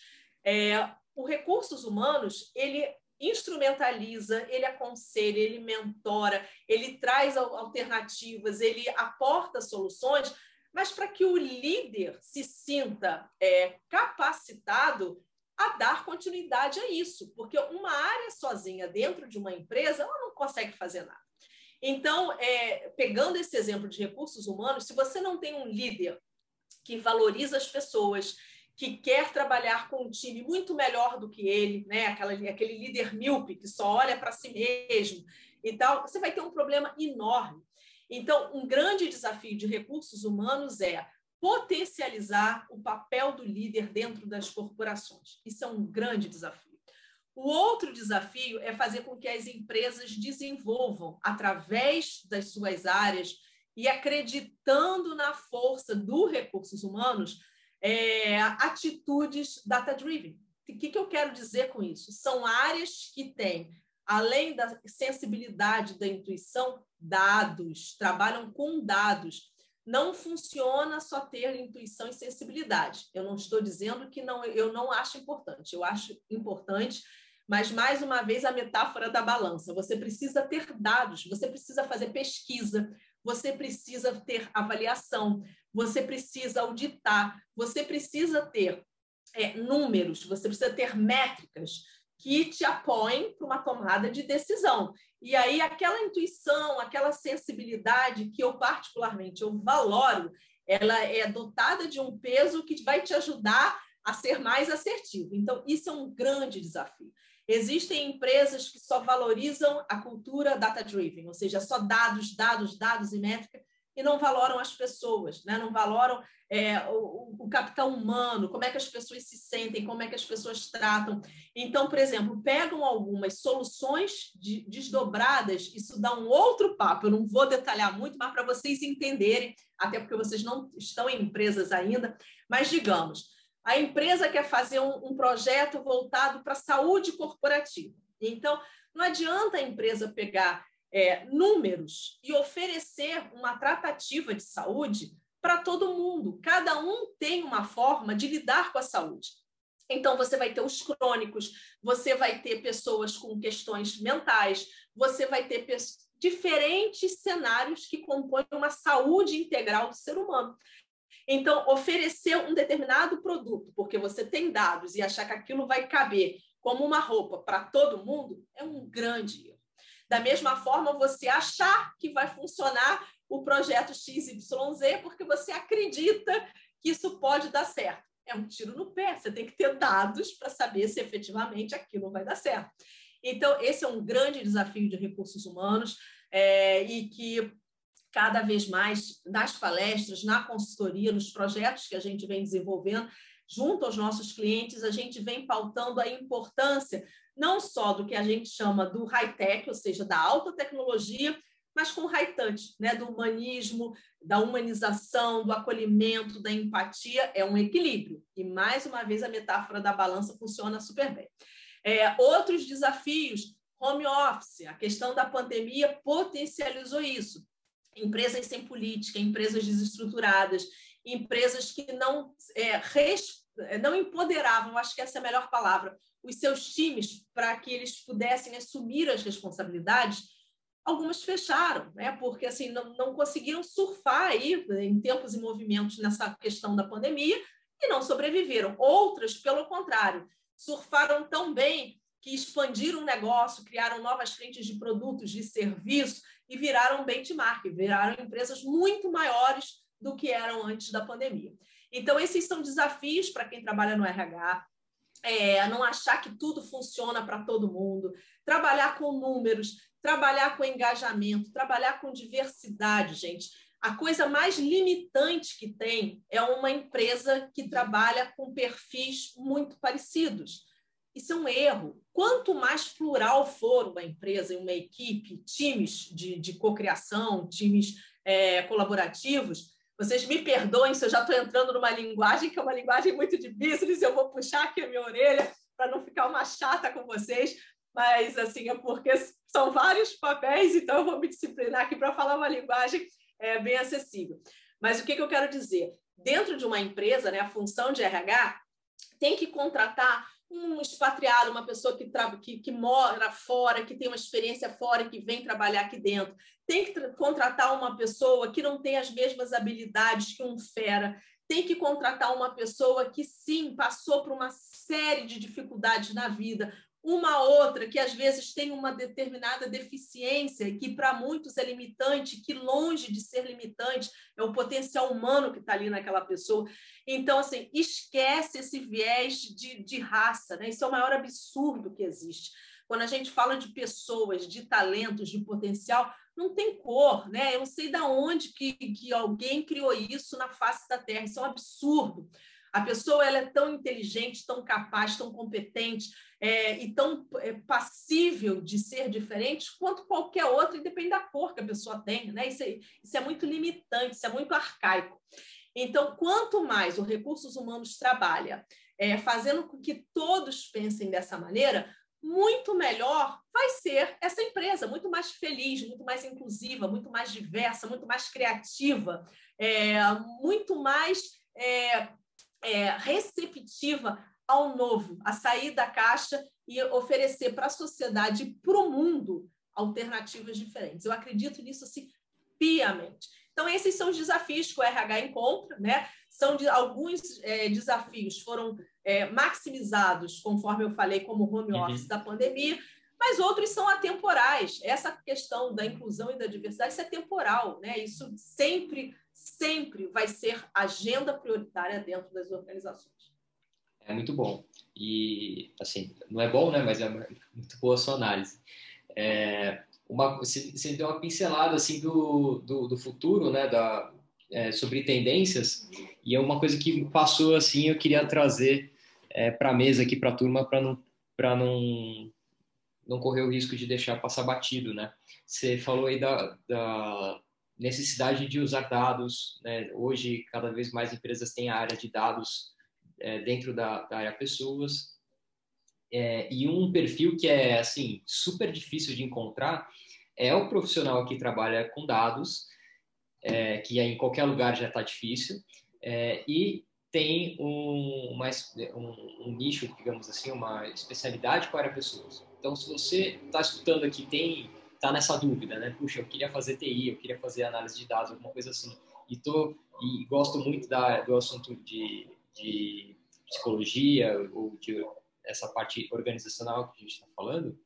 É, é, outra coisa importante de se dizer também que a graduação ela não vai ditar ali é, o seu final, né? É só o começo. E você pode fazer sim um curso de, de, psicologia e fazer uma pós ou algum curso complementar ali na parte de dados e ser um puta profissional que, é, que vai ser assim, o ouro de várias organizações vão disputar a tapa é, de ter você no time.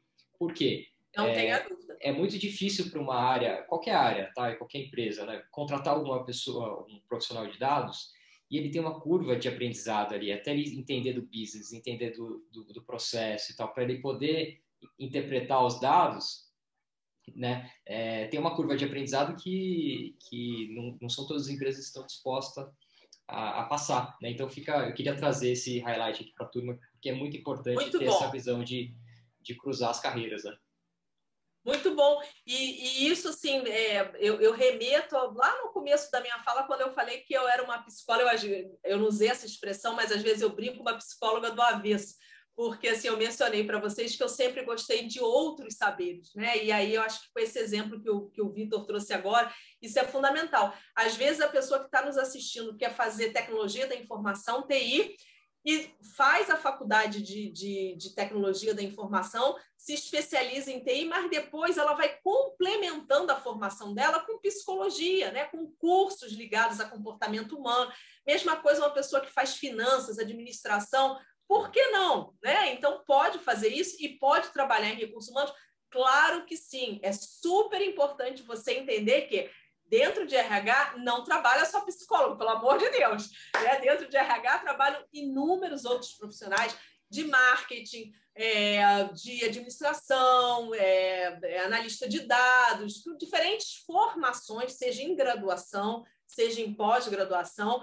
Então, assim, a, a, a, graduação, né, a formação inicial, ela não é um pré-requisito para você trabalhar em recursos humanos, tá, gente? Mas, se você tiver interesse, aqui vos falo uma psicóloga do avesso, que fez várias formações, eu recomendo.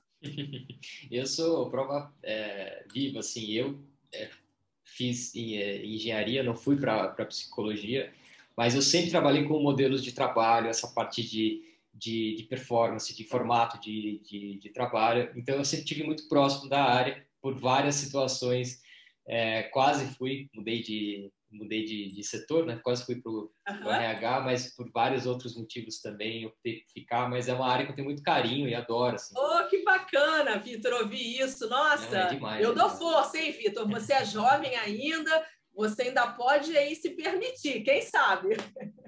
Legal. É, por, até por conta que eu acho que tem uma, uma sementinha do DNA e do Carreira Talks, ele nasceu dessas interações todas, né? De, de falar de carreira, e eu até não Sim. te falei isso no começo, quando a gente estava batendo papo, que o Carreira Talks, ele tem esse nome de Carreira Talks, porque a gente acredita muito que a melhor forma de você crescer sua carreira é conversando. Exatamente como o seu aluno fez ali no, numa aula, foi bater um papo. Então, é, não tem livro, assim, lógico que os livros e, e, e tudo mais, e vídeos, têm muito valor, mas é nada como uma boa conversa, assim, com um a um, com um mentorado, um mentor mentorado, aquela troca é muito rica e é um prazer de fazer, né? Eu acho que pelo é, ah, eu você adoro. adora fazer, adoro, eu também adoro, sou suspeito. adoro, adoro. É demais.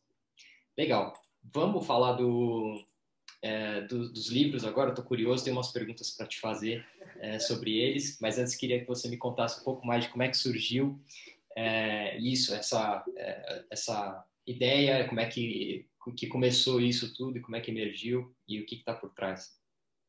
Vamos, vamos, vamos trocar uma ideia e eu vou pegar eles agora, ó, os dois. Então, vou começar por esse. Esse aqui foi um projeto de novembro do ano passado.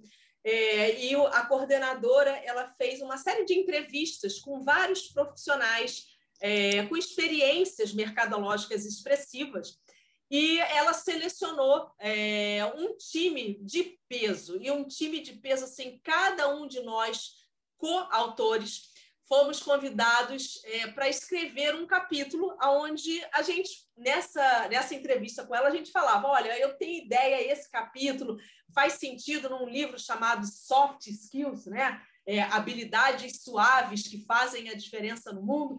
Então, e aí eu expus para ela, o meu capítulo é sobre equilíbrio. E Legal. equilíbrio ligado à inteligência emocional, né? Tudo que eu já comentei aqui com vocês, uma pessoa desequilibrada, é, sem nenhum viés pejorativo, mas uma pessoa sem equilíbrio emocional, é uma pessoa que não consegue nada na vida, ela se frustra. É, eu dei o um exemplo que às vezes a gente vê no noticiário, né? Fulano matou Beltrano porque quebrou um retrovisor. Meu Deus, a pessoa perde uma vida ou tira uma vida por causa de um, né, de um retrovisor de um carro. Então, assim, então, equilíbrio para tudo. Participou de um processo seletivo, que nem eu dei o meu exemplo, não passei em vários chorei, fiquei triste, mas vamos embora, bola para frente, que a vida não vai acabar aqui, não. Tem muita coisa ainda para eu tentar, para eu me permitir. Errei muito, né? Então, hoje em dia eu vejo assim, olho para trás e falo, poxa, talvez naquele determinado momento eu tivesse agido de outra forma, mas eu tenho consciência, isso é inteligência emocional.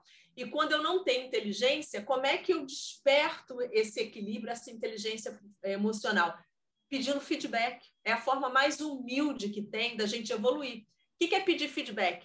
É chegar para uma pessoa, então, ao término desse papo aqui, eu vou chegar para o Vitor e vou falar: Vitor, eu atendi o que você esperava, foi bacana, o que, que eu posso melhorar numa próxima conversa? Então, eu sei dos meus erros e das minhas vulnerabilidades. Eu falo muito, então eu podia ter sido mais concisa aqui com vocês, mas é empolgação, é a vontade de falar. Mas ao mesmo tempo que eu tenho uma autoanálise, né, que eu faço uma autoanálise, eu quero ouvir do outro também.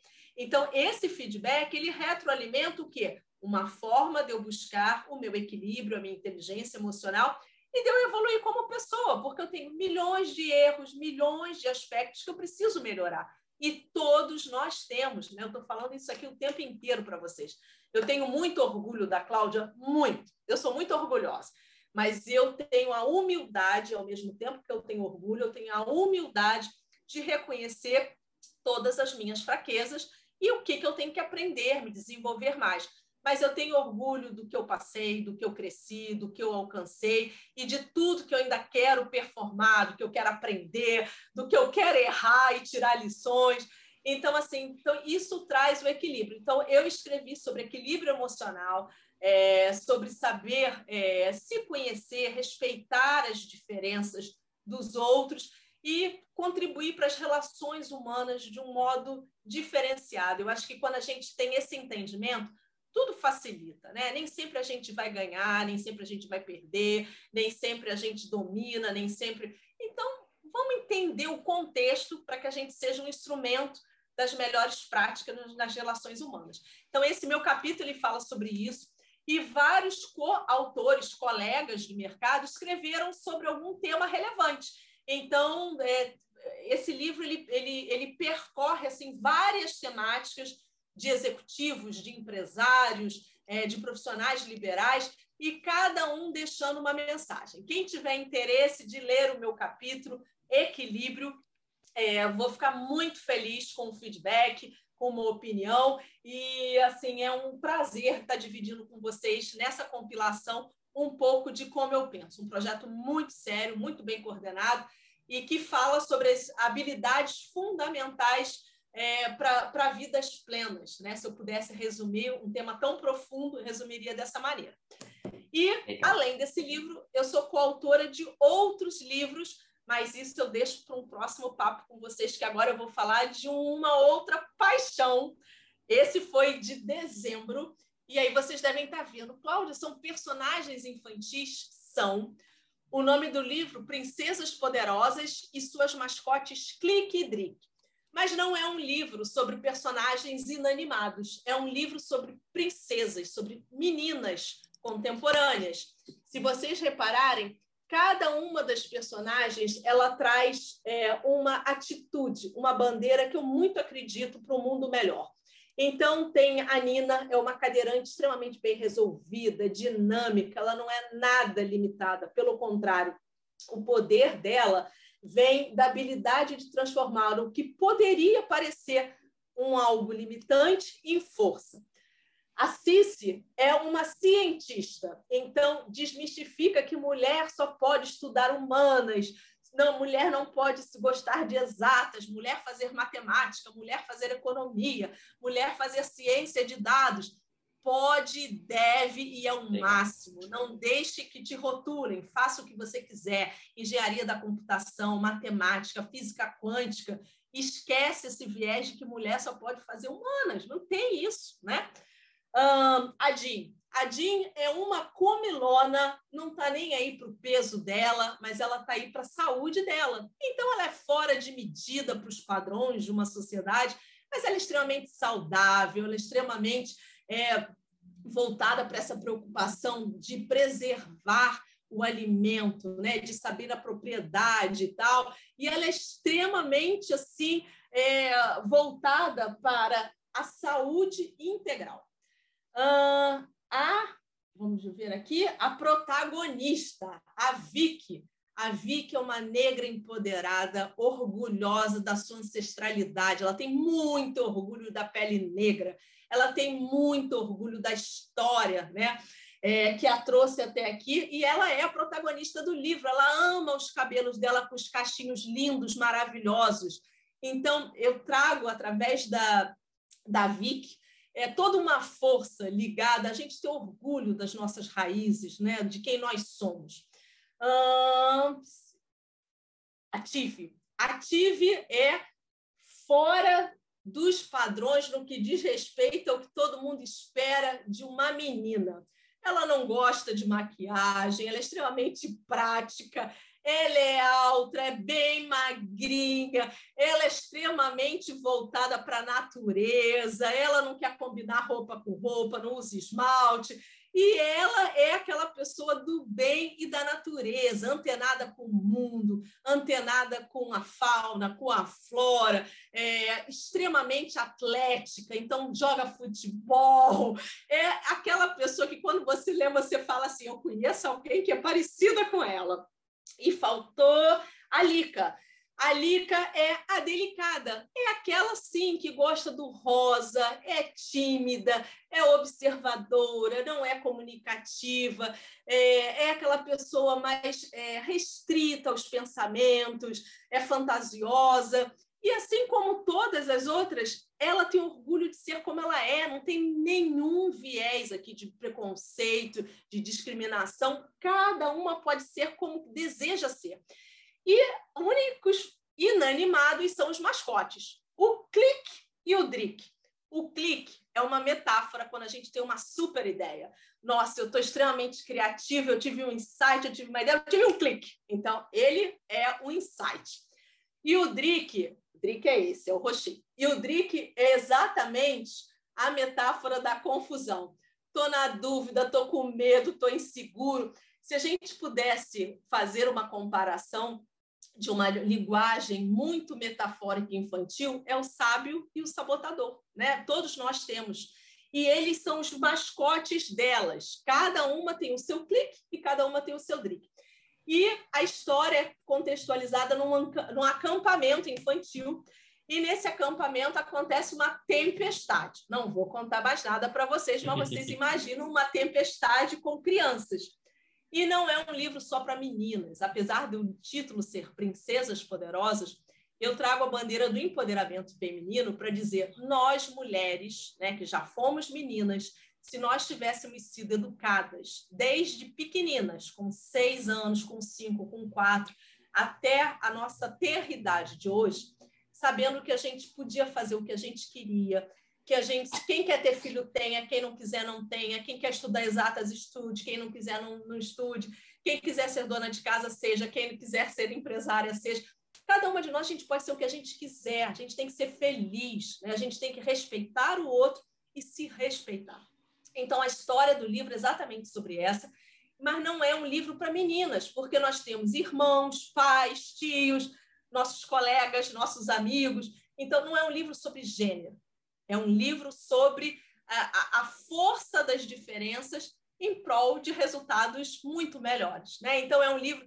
Esse livro, apesar dele ter toda uma linguagem infantil e tudo, ele está sendo muito trabalhado nas empresas, Vitor, porque é, não só com quando tem uma bandeira voltado para os pais, para as mães, mas em atividades voltadas para essa questão mesmo de, de DAPE, conforme eu falei, né? de diversidade, de igualdade, de inclusão e de pertencimento. Todos nós temos espaço na sociedade.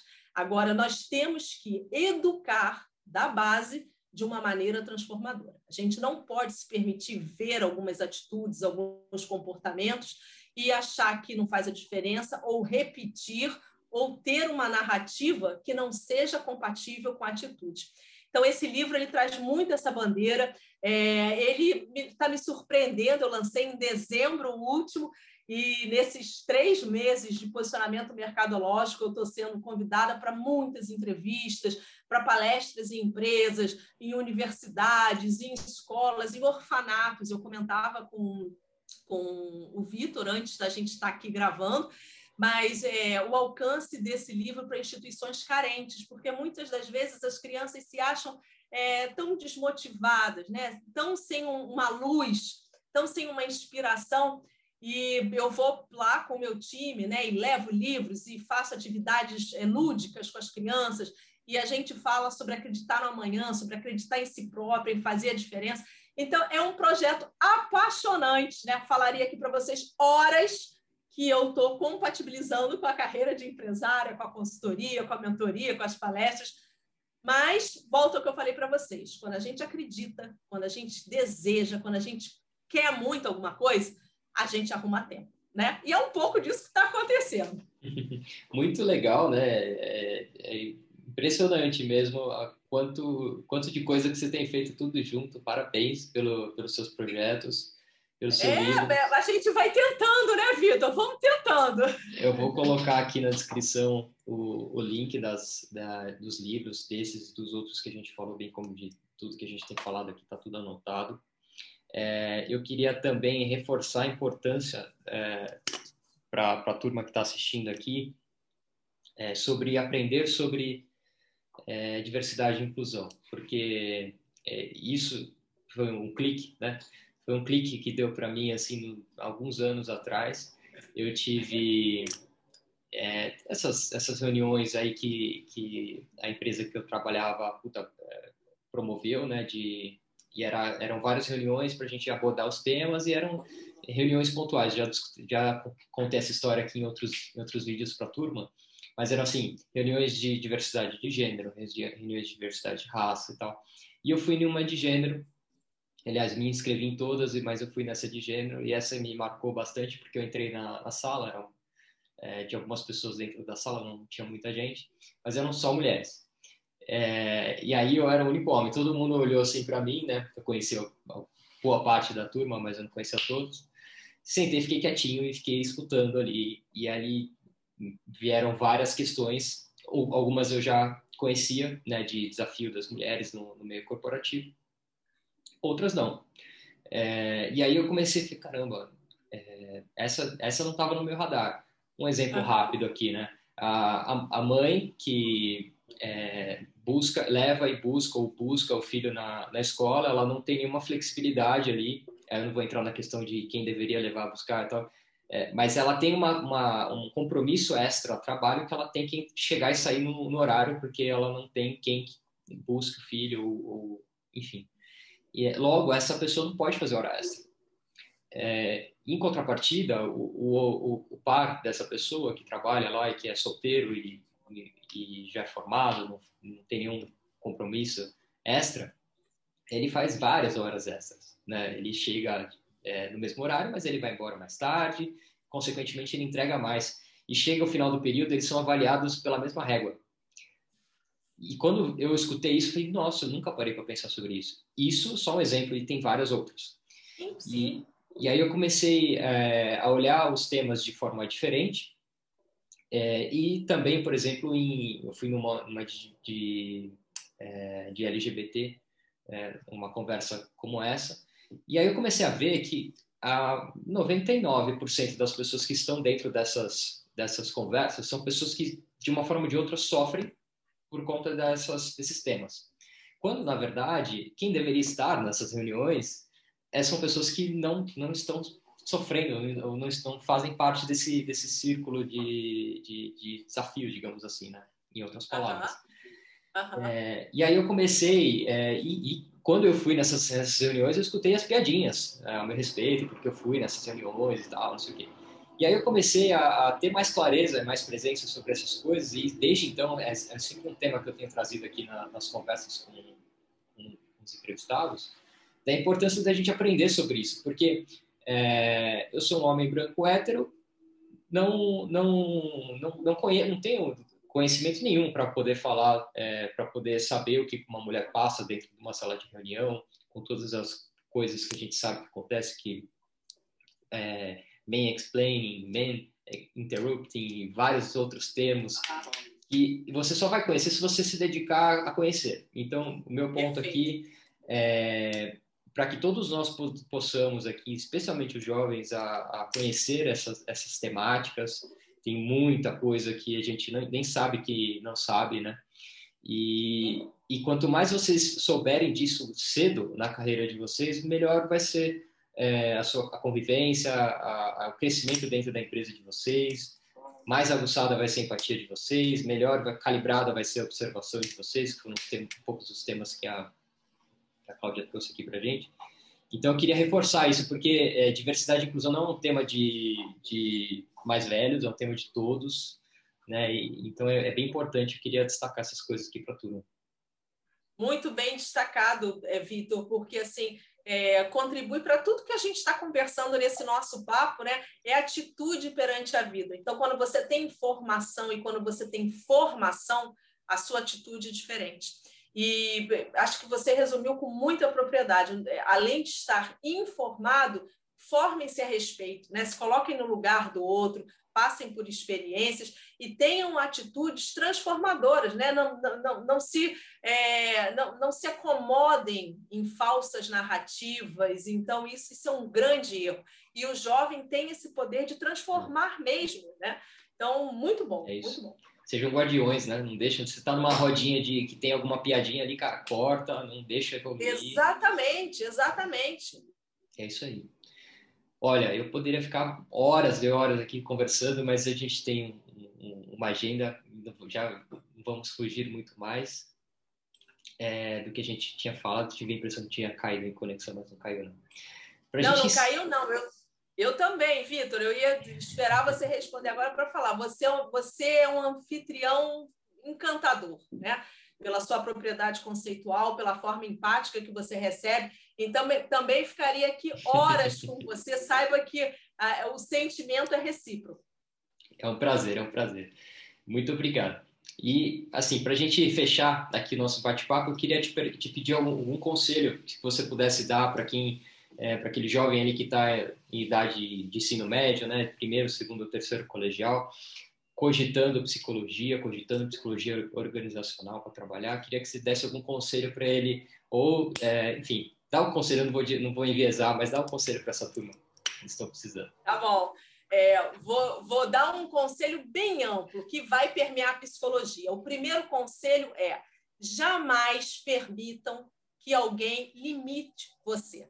Jamais. Não, não se sinta limitado por ninguém, por nenhum terceiro acredite no seu potencial, estude, procure se conhecer, leia, converse, é, escute, que nem você, que, que a gente está fazendo aqui agora, né? Esse papo, além de escutar, ouça de uma maneira empática. E o que não fizer sentido, descarta, mas sempre busque pelas oportunidades da vida, captando algo de valor. Conforme eu já dei o exemplo, você não precisa ter essas oportunidades de aprendizado só na escola. A escola é fundamental, é essencial. Eu sou uma eterna estudiosa, já contei para vocês do meu currículo, do que eu faço, mas, além disso, aprendam com as oportunidades da vida. Né? Observem os serviços, observem os produtos, é, o comportamento das pessoas, as falas, as atitudes, e comecem a fazer com que essas observações se transformem em comportamento que faça diferença no mundo.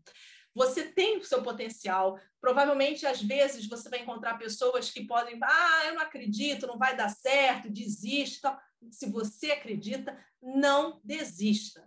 Não desista. Agora, tem que se preparar. Inteligência emocional faz a diferença, falamos muito sobre isso, e eu tenho certeza que você que está aí nos ouvindo, você vai ter uma história de sucesso. Um beijo, torcendo por você. Mais uma vez, muito obrigada, Vitor. Um prazer. Sempre que você quiser é, um comentário, uma, uma consideração, não hesite, conte comigo. E para todos vocês que estão nos assistindo, essa iniciativa é uma iniciativa fantástica. Eu comentava com o Vitor que assim que eu recebi o convite, eu, na hora eu topei, porque combina 100% com o que eu acredito, né? de alguma maneira inspirar, empoderar, é, levar ideias. E, mais uma vez, eu torço para que você seja feliz do jeito que você é e que tem potencial. Muito obrigada. Cláudia, super obrigado, foi um prazerzaço. É, Prazer. Foi, foi, muito legal mesmo, assim, não tenho dúvidas que foi é, rico para a turma. eu tenho certeza que, que vai gerar valor para a carreira de todos, não, não necessariamente quem esteja ali no momento de decidir a carreira. Tipo, a gente passou por Sim. tópicos muito legais aqui, bem completos. É, reforçando que eu vou colocar todos os links aqui é, na descrição do vídeo, é, do, dos livros que a gente falou, dos contatos da, da Cláudia. Então, fiquem tranquilos que a gente vai é, poder colocar aí. E, Cláudia, mais uma vez, muito obrigado.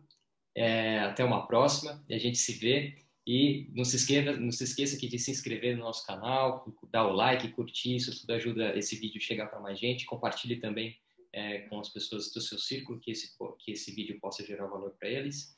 E é isso. Obrigado, viu, Cláudia? É isso. Obrigada a você, Vitor. Prazer, sucesso, viu? Parabéns. Valeu, obrigadão.